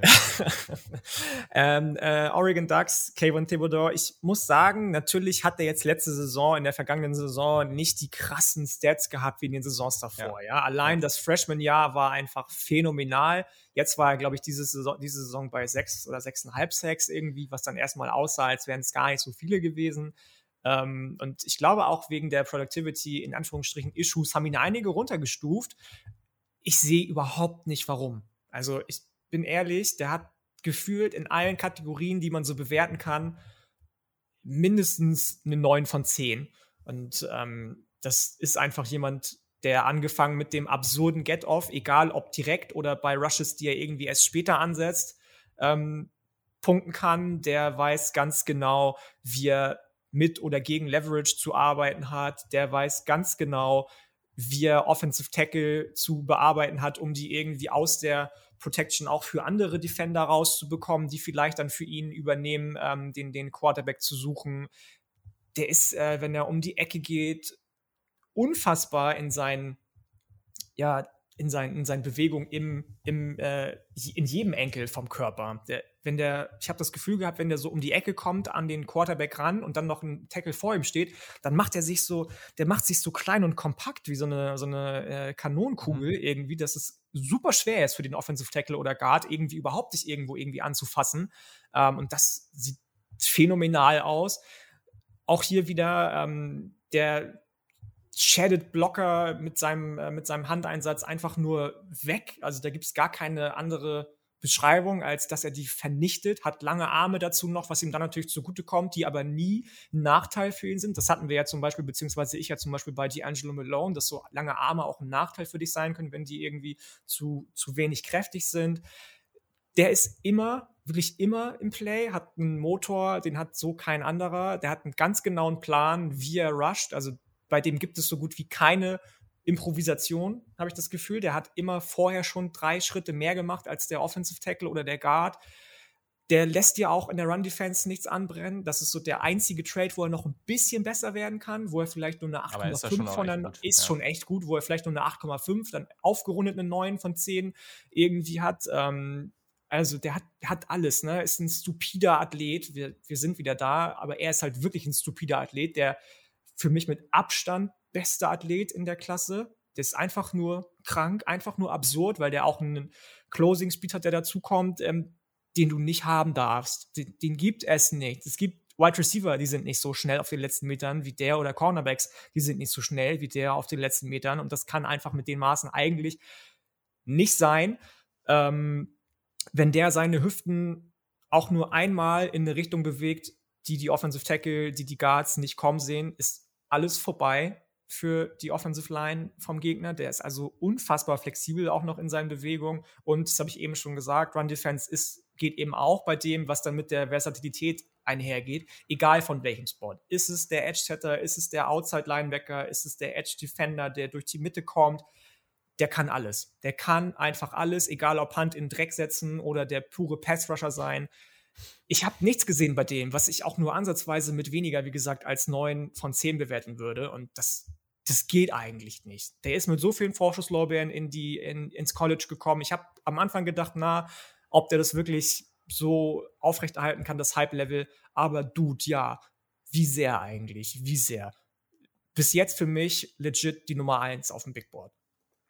Oh, krass. Okay. Ja. Also, na gut, okay, es sind jetzt noch nicht so viele Positionen durch. Nee, nee, aber Das, äh, ähm, ja, so, so, perfekt, 100% vielleicht nicht, aber 98, 99% von 100 habe ich bis jetzt noch keinen anderen Spieler. Ich habe auch schon ein paar Offensive Tackle mir angeguckt, ein paar Cornerbacks. Ne. Ja, gut. Hast ja schon eine Menge gesagt. Also ich glaube, äh, ich, ich kann auch noch mal ein bisschen so den Unterschied für mich zu den anderen Spielern jetzt hier aufzeigen. Also für mich erstens, hast du schon angesprochen, sehr vielseitig, in eigentlich allem sehr, sehr gut. Und das ist halt der Typ mit der heftigsten Kombination aus, athletisch, aus athletischem Freak und Pass Rush. Also wenn du den auch anguckst, der sieht halt aus wie der Prototyp, den du dir bauen würdest. Also das ist wirklich so. ich dachte eigentlich immer, das wäre Miles Garrett, aber als ich Kayvon Thibodeau mir jetzt öfter angeguckt habe, kommt da schon ran. Ja, also Miles Garrett ist vielleicht noch einen Tacken breiter gebaut als Und er. auch ein bisschen so. größer also, noch, ne? Also hat, ist noch ein bisschen. Ja, ja, Oder? okay. Ich- Also, ich weiß glaube, nicht. ja. Der ist ja auch 6'5 jetzt. Ich weiß nicht, wie viel größer der noch ist, glaube ich nicht. Aber Sieht zumindest also- so aus, habe ich das Gefühl, aber ist ja auch egal. der ist vielleicht so gar nicht an, unbedingt an den Schultern, aber so generell ein bisschen breiter einfach. Aber das kann Ja, natürlich auch ja. noch kommen. Also kann natürlich auch noch aufbauen ähm, über die Jahre. Ich meine, der ist 21, darf man jetzt auch irgendwie nicht vergessen. Miles Garrett ist sogar kleiner. Ja, Drei Kann auch gut Zentimeter. Ja, krass. Gut. Sieht irgendwie Ja, nicht so aus. Aber nicht so ein großer egal. Unterschied. Ja, einfach, also das sieht man bei so vielen Plays bei ihm. Dieser Burst, diese, dieser Get-Off, diese Explosivität ist einfach heftig. Ne? Der Counter-Moves, der hat verschiedene Rush-Moves, der auch irgendwie super gut mit dem Pad-Level gegen den Run. Ähm, so viele Sachen, die so gut sind. Das Snap-Timing, der einfach konstant ist da Pressure, wenn der auf dem Feld steht. Diese Movement-Skills. Der kann echt mit zwei, drei Schritten so die, die Outside-Schulter vom, vom Offensive Tackle so hart attackieren. Die Tackling-Range ist toll. Ähm, auch gerade hier, ne? Also Run-Defense, du hast schon gesagt. Natürlich, das ist jetzt nicht die stärkere Seite seines Spiels, aber das ist immer noch wirklich, wirklich solide und wirklich gut. Ähm, und ich weiß nicht, also da, der kann vielleicht echt noch generell so ein bisschen Gewicht drauf packen. Ähm, der kann, manchmal reagiert er noch so ein bisschen langsam gegen Runs, ähm, lässt er dich vielleicht auch mal so einen Outside-Run zu. Das ist vielleicht was, woran er noch arbeiten kann, so dieses das Diagnostizieren von, von Outside-Runs. Ähm, und äh, was ich schon verstehe, der war 2021 nicht so konstant ähm, wie davor. So, aber er hatte halt auch ein bisschen Verletzungsprobleme. Und ich meine, sind wir aber ehrlich, ganz Oregon war nicht so konstant. Das ähm, Ja, voll, muss man voll, dazu auch klar. sagen. Ne? Ist doch so, ist doch so. Ja. Also, ja, also, keine Ahnung. Absurder Dude, einfach. Also, du musst dir nur gucken, guck dir einfach Highlights an, dann, dann siehst du das schon ziemlich schnell, was, was der drauf hat. Und, und da sind einfach so ein paar Plays dabei, gleich sofort, wo du siehst, diese Plays machen einfach nicht viele Spieler. Und das sind ein, so ein David Ojabo, der, der könnte solche, der macht auch manchmal solche Plays und der könnte solche Plays auch konstanter machen, aber der ist halt zum Beispiel nicht so lang, ne? Und, und gegen den Run halt gerade noch viel, viel schlechter. Und da ist auch die Frage, ob der da überhaupt jemals hinkommt. Thibodeau ist ein, einfach ein, ein krasser Freak. Das hat schon seinen Grund gehabt, warum der auch schon seit gefühlt zwei Jahren irgendwie als potenzieller Nummer 1-Pick dieses Jahr gilt. Heißt nicht, dass er am Ende die Nummer 1 auf meinem Board ist, aber trotz alledem Nummer 1 unter den Edge-Defendern und eine sehr, sehr gute Chance, ja auch in der Top 3 zu gehen. Und das finde ich auch völlig legitim.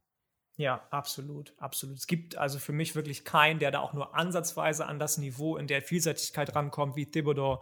Und ähm, ich glaube, deswegen ist er zu Recht bei uns beiden an eins. Ja.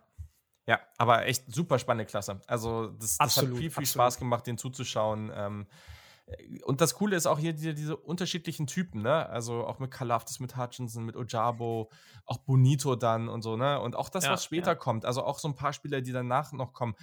Michael Sanders hast du jetzt ein bisschen früher als ich, okay, auch so Kingsley Engerbare, Habe ich auch noch, genau, war die 12 bei mir. Alex Wright von UAB, den ich fast noch Ja. spannender finde als den letztjährigen äh, UAB Edge Defender. Oh, Sam ja. Williams, genau. Ähm, das, da sind so viele andere noch, die man äh, sich noch angucken sollte, wird. Also ich auf jeden Fall. Ähm, und das ist eine, also es ist eine ganz tolle Klasse.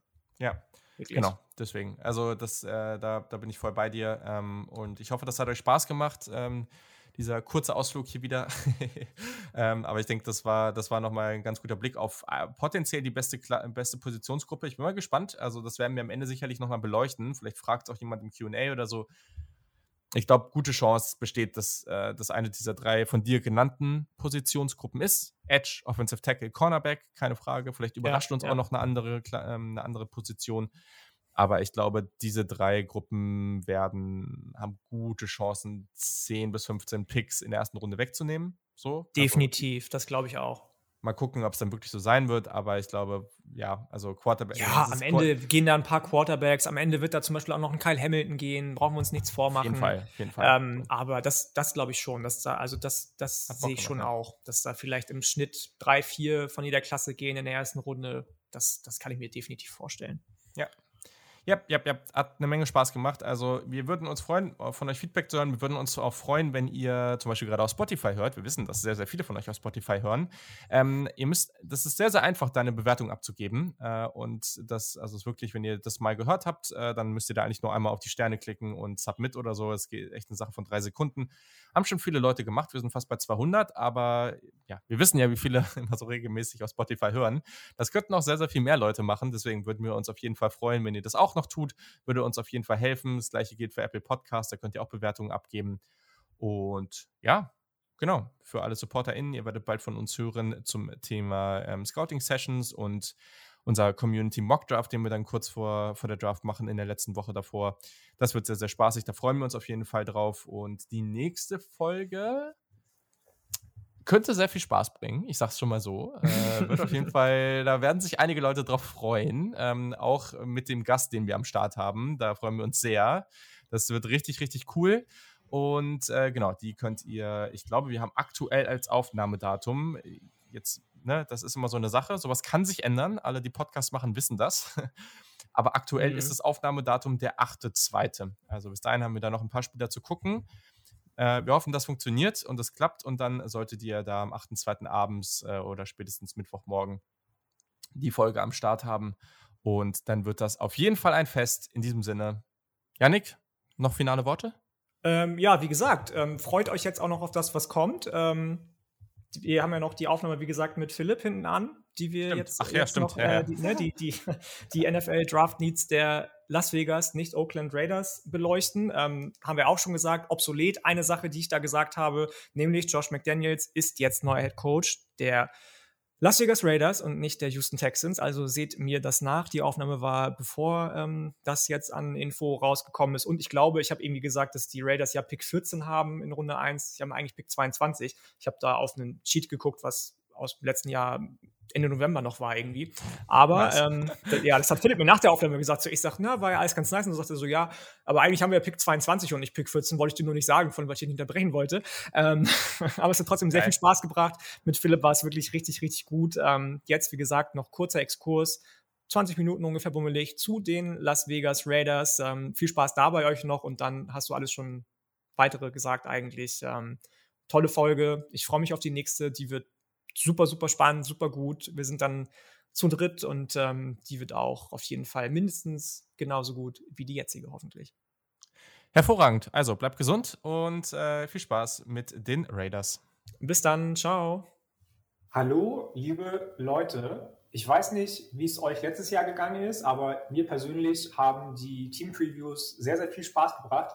Deswegen haben Julian und ich uns dazu entschieden, auch dieses Jahr wieder dieses Format ähm, mit euch und für euch aufzunehmen. Ähm, und mir gebührt die Ehre, den ganzen, äh, die ganze Chose zu starten mit jemandem, den ich inzwischen, ich möchte nicht sagen gut kenne, aber wir sind auch in regem, regem Austausch. Ähm, das ist der liebe Philipp, der Fan von den Las Vegas Raiders ist und sich heute netterweise dazu bereit erklärt hat, mit mir zusammen ähm, die erste Draft-Preview für ein NFL-Team aufzunehmen. Hallo Philipp, schön, dass du dabei bist. Ja, hallo Yannick, freut mich hier zu sein. Du, ich freue mich noch viel mehr wahrscheinlich, ähm, weil, wie schon gesagt, wir tauschen uns im Moment regelmäßig aus. Du bist ja auch ein kleiner West Virginia-Homer, genauso wie ich. Ähm, wie kommt das, dass du neben West Virginia auch äh, Las Vegas Raiders-Fan geworden bist? Ähm, ja, also Raiders war ich eigentlich zuerst tatsächlich. Also ich habe ja mit der NFL angefangen, bevor ich so zum College Football übergegangen bin. Ähm, war eigentlich ein ganz simpler Grund. Mein Bruder war vor zig Jahren mal in den USA und hat mir tatsächlich die Mütze mitgebracht ähm, mit dem Raiders-Logo und seitdem hat es Klick gemacht und ich verfolge die Raiders, ja. Das ist bestimmt auch schon. Ja, mega cool. Wie hast du den, ähm, den Move nach äh, Las Vegas so ja, mitbekommen, aus Oakland raus? Mm, ja, also wirtschaftlich macht es natürlich sehr viel Sinn. Es ist ein ganz anderer Markt, ähm, neues Stadion, das wurde in Oakland ja mehrmals abgelehnt. Gibt es auch eine tolle Doku zu auf ESPN dazu. Ähm, ja, es sind ein paar Sachen passiert, auch in der jüngeren Vergangenheit, wo jetzt nicht ganz so toll waren. Aber ich glaube, der Move dahin kann sich schon noch ähm, bezahlt machen in der Zukunft. Ich glaube auch, ich glaube auch. Bevor sich das Ganze bezahlt machen kann, müssen wir aber natürlich darüber reden, auch wenn wir jetzt gleich über die Free Agency und Draft Needs der Raiders reden, dass man ja so ein bisschen nackig dasteht im Moment bei den Raiders. Du hast keinen Head Coach, du hast keinen GM. Gibt es da überhaupt sowas wie eine Möglichkeit, irgendeine Strategie zu verfolgen, bevor man einen neuen Head Coach und GM vorgestellt hat? Sehr schwierig. Also man weiß ja auch nicht, wer zurückkommt ähm, ohne die beiden Kandidaten ähm, da. Ähm, man kann aufs Allgemeine mal eingehen, wo es jetzt von der Position her Needs gibt, ähm, wer wohl zurückkommt mit ähm, ziemlicher Sicherheit. Ähm, da kann man schon jetzt genau drauf eingehen. Aber was der einzelne Head Coach oder GM dann schlussendlich für richtig ähm, erachtet, ist natürlich schwierig zu sehen, wenn man dann noch gar keine Entscheidung hat. Aber wir können ja mal reingehen und schauen. Ja, was glaubst du denn, wer von den Leuten, die ähm, die Raiders eventuell als Free Agent verlassen könnten, relativ sicher auch in der nächsten Saison noch das äh, Las Vegas Raiders Jersey sich überstreifen wird? Ähm, Gerade die Positionsgruppe Defensive Tackle, ähm, da gehen jetzt, ich glaube, vier Spieler, werden Free Agent dieses Jahr. Quinton Jefferson, Jonathan Hankins, Solomon Thomas und Darius Phelan, die alle eine sehr gute Saison gespielt haben. Ich gehe davon aus, dass man sehr viel dran setzen wird, dass man die wieder in Las Vegas nächstes Jahr sehen wird. Ähm, Casey Hayward wird auch Free Agent hat auch eine tolle Saison gespielt. Bei ihm befürchtet, dass er nicht zurückkommt, aber das muss man eben sehen. Ich bin ähm, gespannt gleich auf deinen Take zu einem Defensive Tackle, den ich eventuell sogar tatsächlich für die Raiders in Erwägung ziehen würde, weil wenn man den nicht in Erwägung zieht in dem oder der Draft, dann weiß ich auch nicht, aber sei es drum. Ähm, dann lass uns doch gleich mal in die Draft-Diskussion reingehen. Die Raiders haben ja an Nummer 14 ihren ersten Pick in der ersten Runde, in ähm, der zweiten Runde Pick 45, soweit ich richtig informiert bin, und in der dritten Runde den Pick 76. Was ist denn die Position, die du am ehesten, wenn du sagst Defensive Tackle, würdest du vielleicht gucken, dass du da die Leute ähm, aus der Free Agency halten kannst? Ähm, die Position, die du priorisieren würdest für den ersten und auch frühesten Pick der Raiders, nämlich Pick 14, wie eben schon gesagt? Also ich glaube, da gibt es zwei Positionen, die da hervorstechen. Das eine ist Wide Receiver. Ähm, was mit dem letzten ähm, Round One Pick passiert ist, dürfte ja bekannt sein, dass da was fehlt. Ähm, und die Wide Receiver Class ist relativ tief, finde ich, dieses Jahr. Habt ihr auch schon eine sehr gute Folge dazu gemacht. Wobei ich mir auch gut vorstellen könnte, ähm, dass die Raiders wieder mit einem Offensive Lineman gehen, nachdem man letztes Jahr schon Alec Leatherwood gezogen hat, aber der jetzt nicht so überzeugen konnte ähm, auf Right Tackle. Er hat ja vermehrt jetzt Offensive Guard gespielt. Je nachdem kann ich mir schon gut vorstellen, dass man so jemand wie, wenn er so weit fallen sollte, wie Trevor Penning von Northern Iowa ziehen könnte oder in den späteren Runden auch jemand wie Daniel Falili von Minnesota, den wir ja auch ähm, vom Bowl Game von West Virginia kennen, zu gut. Genau, das sind so die zwei Positionen, wo ich denke, da sollte man am ehesten zuschlagen. Falele natürlich zu gut, du sagst es. Äh, da ist der uns als West Virginia-Fan in guter oder nicht so guter Erinnerung, je nachdem, wie man es nimmt. Wenn du auf die Wide Receiver Position guckst, der Spieler, den du eben angesprochen hast, ähm, dürfte allen bekannt sein, die uns hier heute oder morgen Abend oder wann auch immer ihr diese Folge oder Aufnahme hört, zuhören. Ähm, da meinst du sicherlich Henry Rux, der ein unrühmliches, in Anführungsstrichen, fast schon Ende genommen hat bei den, bei den Raiders. Würdest du auf einen ähnlichen Typ Wide Receiver wieder gehen oder was ganz anderes machen? Ich glaube, die Raiders brauchen einen Spieler, der outside diese 1 gegen 1 Duelle gewinnen kann. Das fehlt ihnen einfach extrem. Brian Edwards hat die Rolle jetzt ein bisschen ausgefüllt, aber eher semi-erfolgreich, würde ich mal behaupten.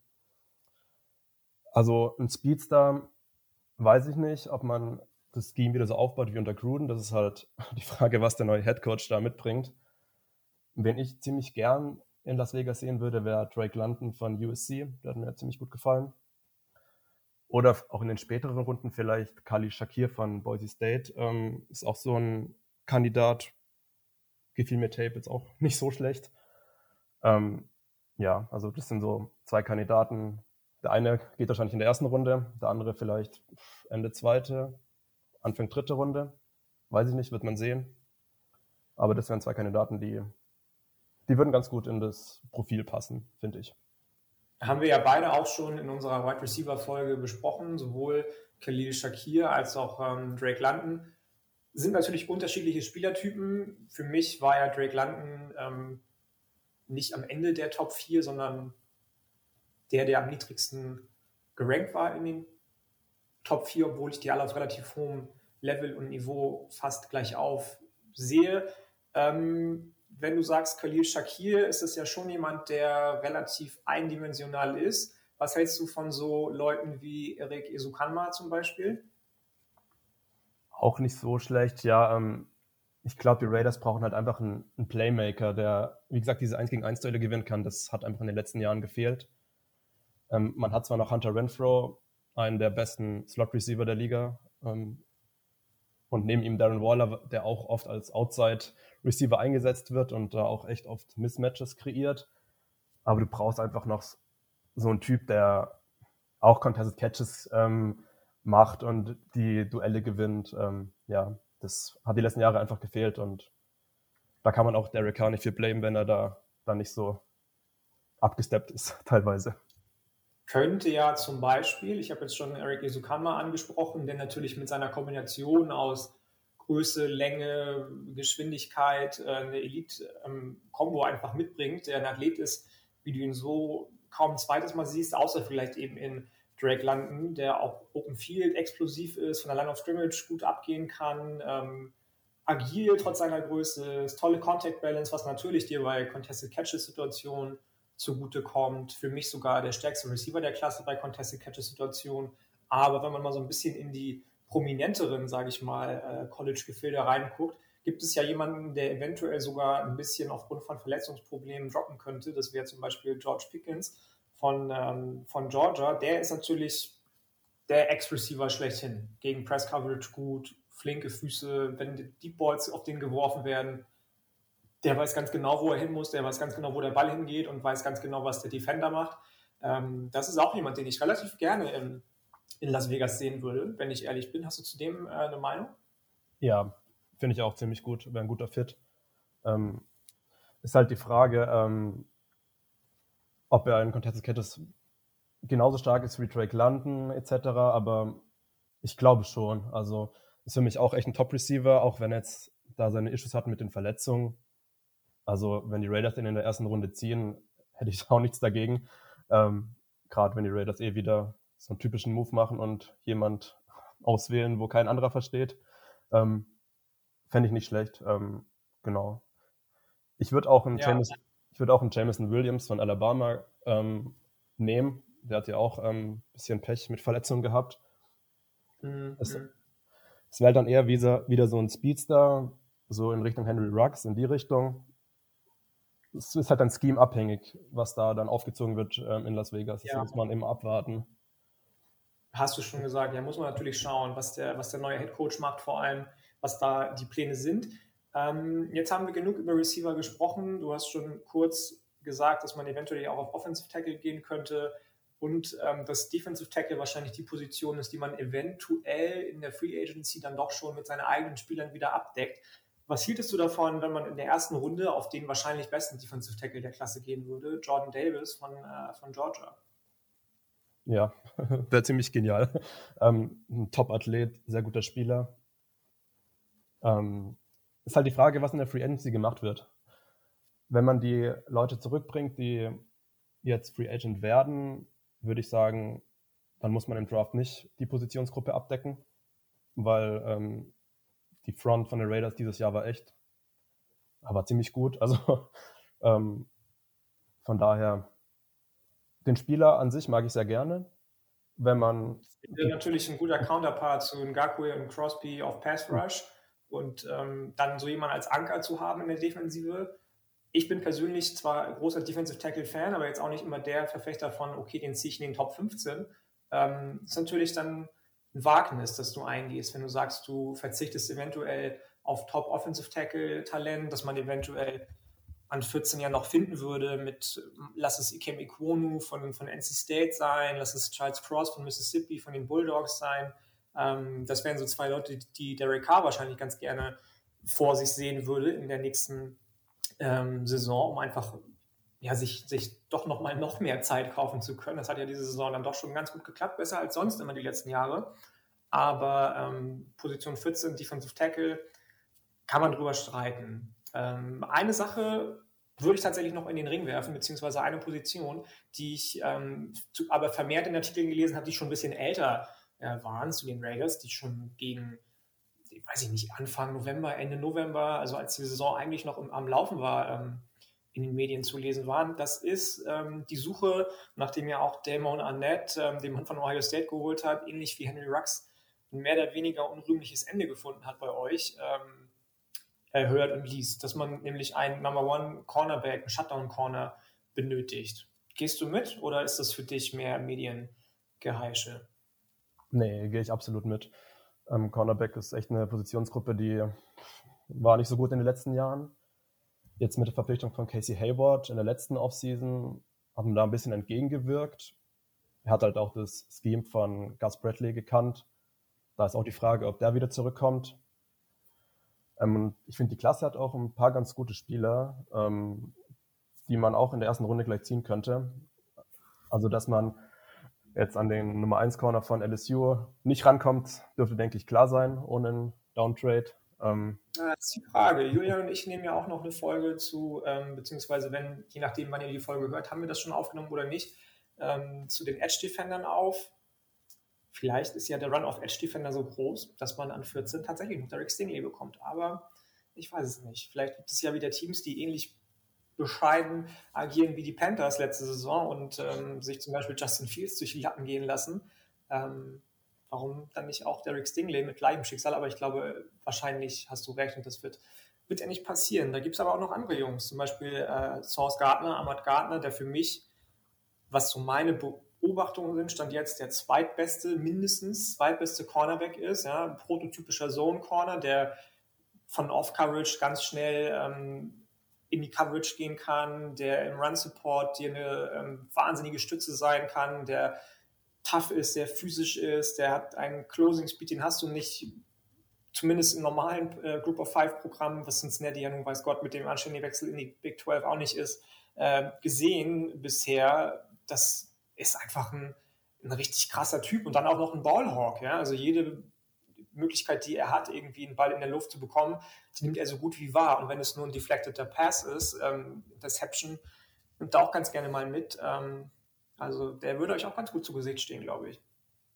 Ja, ich bin auch großer Fan von ihm ähm, und von Kobe Bryant auch, muss ich sagen, ähm, seinem Pendant gegenüber. Aber klar, wenn man so Gardner bekommen könnte, muss man zuschlagen, in meinen Augen. Ähm, Definitiv. Gerade was du auch sagst, ähm, ein richtiger Ballhawk, das hat den Raiders auch gefehlt. Ich weiß gar nicht, wie viele Interceptions wir jetzt die Saison hatten. Also es war nicht viele. Und da wird so ein Spieler natürlich ähm, viel bringen, ja. Ja, auf jeden Fall, auf jeden Fall. Wir haben jetzt, glaube ich, alle Positionsgruppen so ein bisschen ähm, durchleuchtet, die den Raiders gut zu Gesicht stehen würden.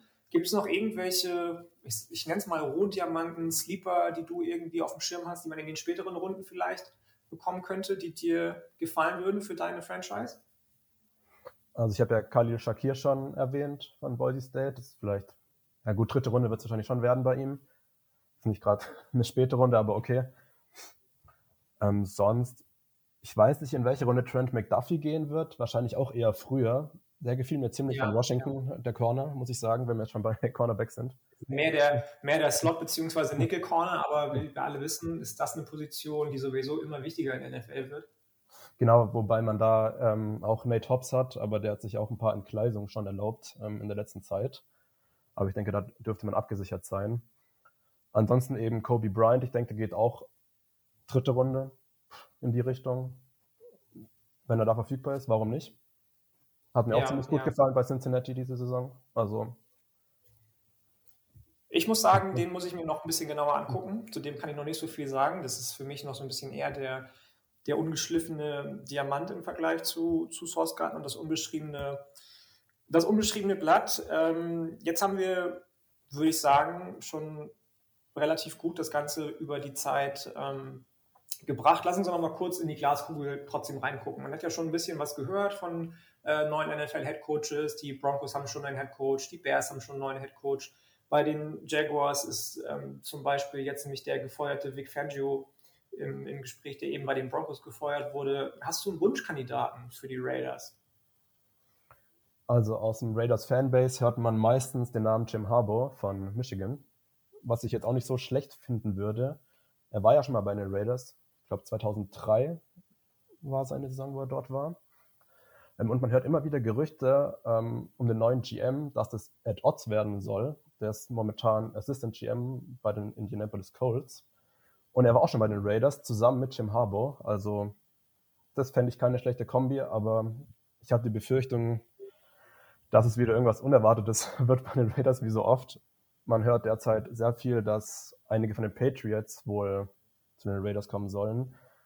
Als, ähm, als Head Coach ist da der Linebacker-Coach Jared Mayo ähm, im Gespräch. Kann ich jetzt wenig zu sagen, weil ich die Patriots nicht so sehr verfolgt, muss ich gestehen. Aber mein Wunsch wäre Harbo und Ed Odds. Das wäre. Da können wir beruhigt in die Zukunft gehen. Eine Kombi, mit der man durchaus ähm, gehen kann. Gerade von Harbo hört man ja auch, dass er entgegen der, ähm, ich sag mal, Vermutungen, die Julian und äh, ich aufgestellt haben in der letzten Aufnahme, eventuell doch überlegen könnte, aus Michigan wegzugehen nach der nun wirklich sehr erfolgreichen Saison, der Playoff-Teilnahme, dem ersten Sieg äh, gegen Ohio State. Das wäre dann natürlich für das Programm ein ziemlicher Nackenschlag, sage ich mal, aber für, für die Oakland Raiders, Entschuldigung, nicht Oakland Raiders, Las Vegas Raiders, Oakland war letztes Jahr äh, noch ähm, ein Ding, das man gut machen könnte, würde ich auch sagen, definitiv. Bei ähm, dem Patriots Coaching Tree bin ich gespannt tatsächlich. Da hört man tatsächlich, habe ich im Moment den Eindruck, mehr viel darüber, dass diejenigen, die du genannt hast, auch zu den Texans zum Beispiel äh, gehen könnten. Das sieht so aus, als würden die Verantwortlichen bei den Texans richtig, richtig stark auf die, äh, den, den äh, Patriots Coaching Tree schielen. Unter anderem ja auch Josh McDaniels immer noch ein heißer Kandidat für endlich mal ein Head Coaching ähm, Posten. Aber das soll nicht mehr unser Thema sein. Wir waren und sind bei den Las Vegas Raiders, die natürlich auch eine Bombensaison gespielt haben. Ne? Das erste Mal seit gefühlten Ewigkeiten in den Playoffs. Derek Carr hat endlich mal zeigen können, was er eigentlich so wirklich drauf hat. Ähm, immer schon ein bisschen in Zügen zum Vorschein gekommen ist, aber dann doch immer irgendwie wo, irgendwo auch von äh, mehr Wahnsinn als Genie und Verletzung überschattet wurde. Ähm, aber ich glaube, nächste Saison kann, wenn die richtigen Schlüsse gezogen werden bei den Raiders, auch wieder richtig, richtig gut werden. Denen ist zu rechnen. Ich gehe fest davon aus, dass sie in der AFC wieder ein Wörtchen mitreden können und die, um den, ich nenne es mal, ungeliebten äh, letzten Playoff-Platz ähm, zumindest mitspielen können, wenn alles sich so fügt, wie es sich fügen kann und soll. Ähm, Philipp, vielen Dank, dass du dabei warst. Gibt es noch irgendwas, was du gerne anpreisen möchtest, wo du gerne Werbung für machen möchtest? Natürlich werden wir dein Show, äh, dein Twitter-Profil auch in den Show Notes ähm, verlinken in der Folgenbeschreibung. Jetzt bist du noch mal kurz dran.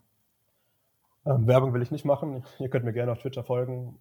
Ähm, da schreibe ich meistens was über die Raiders, über West Virginia und auch College Football im Allgemeinen.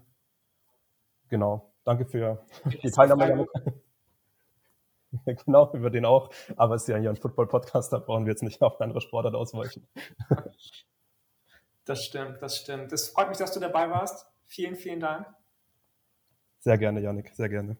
Und ich hoffe, wir hören uns bald nochmal, spätestens dann nächstes Jahr, wenn es wieder in die Draft-Vorbereitung geht. Vielen, vielen Dank. Es hat mir riesig Spaß gebracht. Ich hoffe, euch hat es auch Spaß gebracht. Ähm, wie gesagt, wann auch immer ihr diese zumindest Teil einer Aufnahme hört, ähm, lasst uns gerne wissen, wie euch das gefallen hat, ob ihr weiterhin interessiert seid an diesen Team-Previews. Wir dachten uns, wir gönnen euch dieses kleine Schmankerl wieder dieses Jahr. In diesem Sinne, das war jetzt die erste Aufnahme. Das äh, folgen auf jeden Fall noch in den nächsten Wochen einige. Wir haben auch schon einige ähm, Teams bzw. Ähm, Fans von Teams angesprochen, die da auf jeden Fall dabei sein werden. Und in diesem Sinne, wie gesagt, habt noch einen schönen Abend, einen schönen Tag. Genießt die Zeit, in der ihr noch ein bisschen Zeit habt, vielleicht euch auf die oder den Draft vorzubereiten. Wir sind schon mittendrin. Bei uns geht es richtig los. Ähm, Edge Rusher zum Beispiel. Jetzt ein so ein Ding, das ähm, kommt. Ich bin raus, Philipp. Vielen Dank dir nochmal. Macht dir noch einen schönen Abend und bis zum nächsten Mal, Leute. Ciao. Ciao, ciao.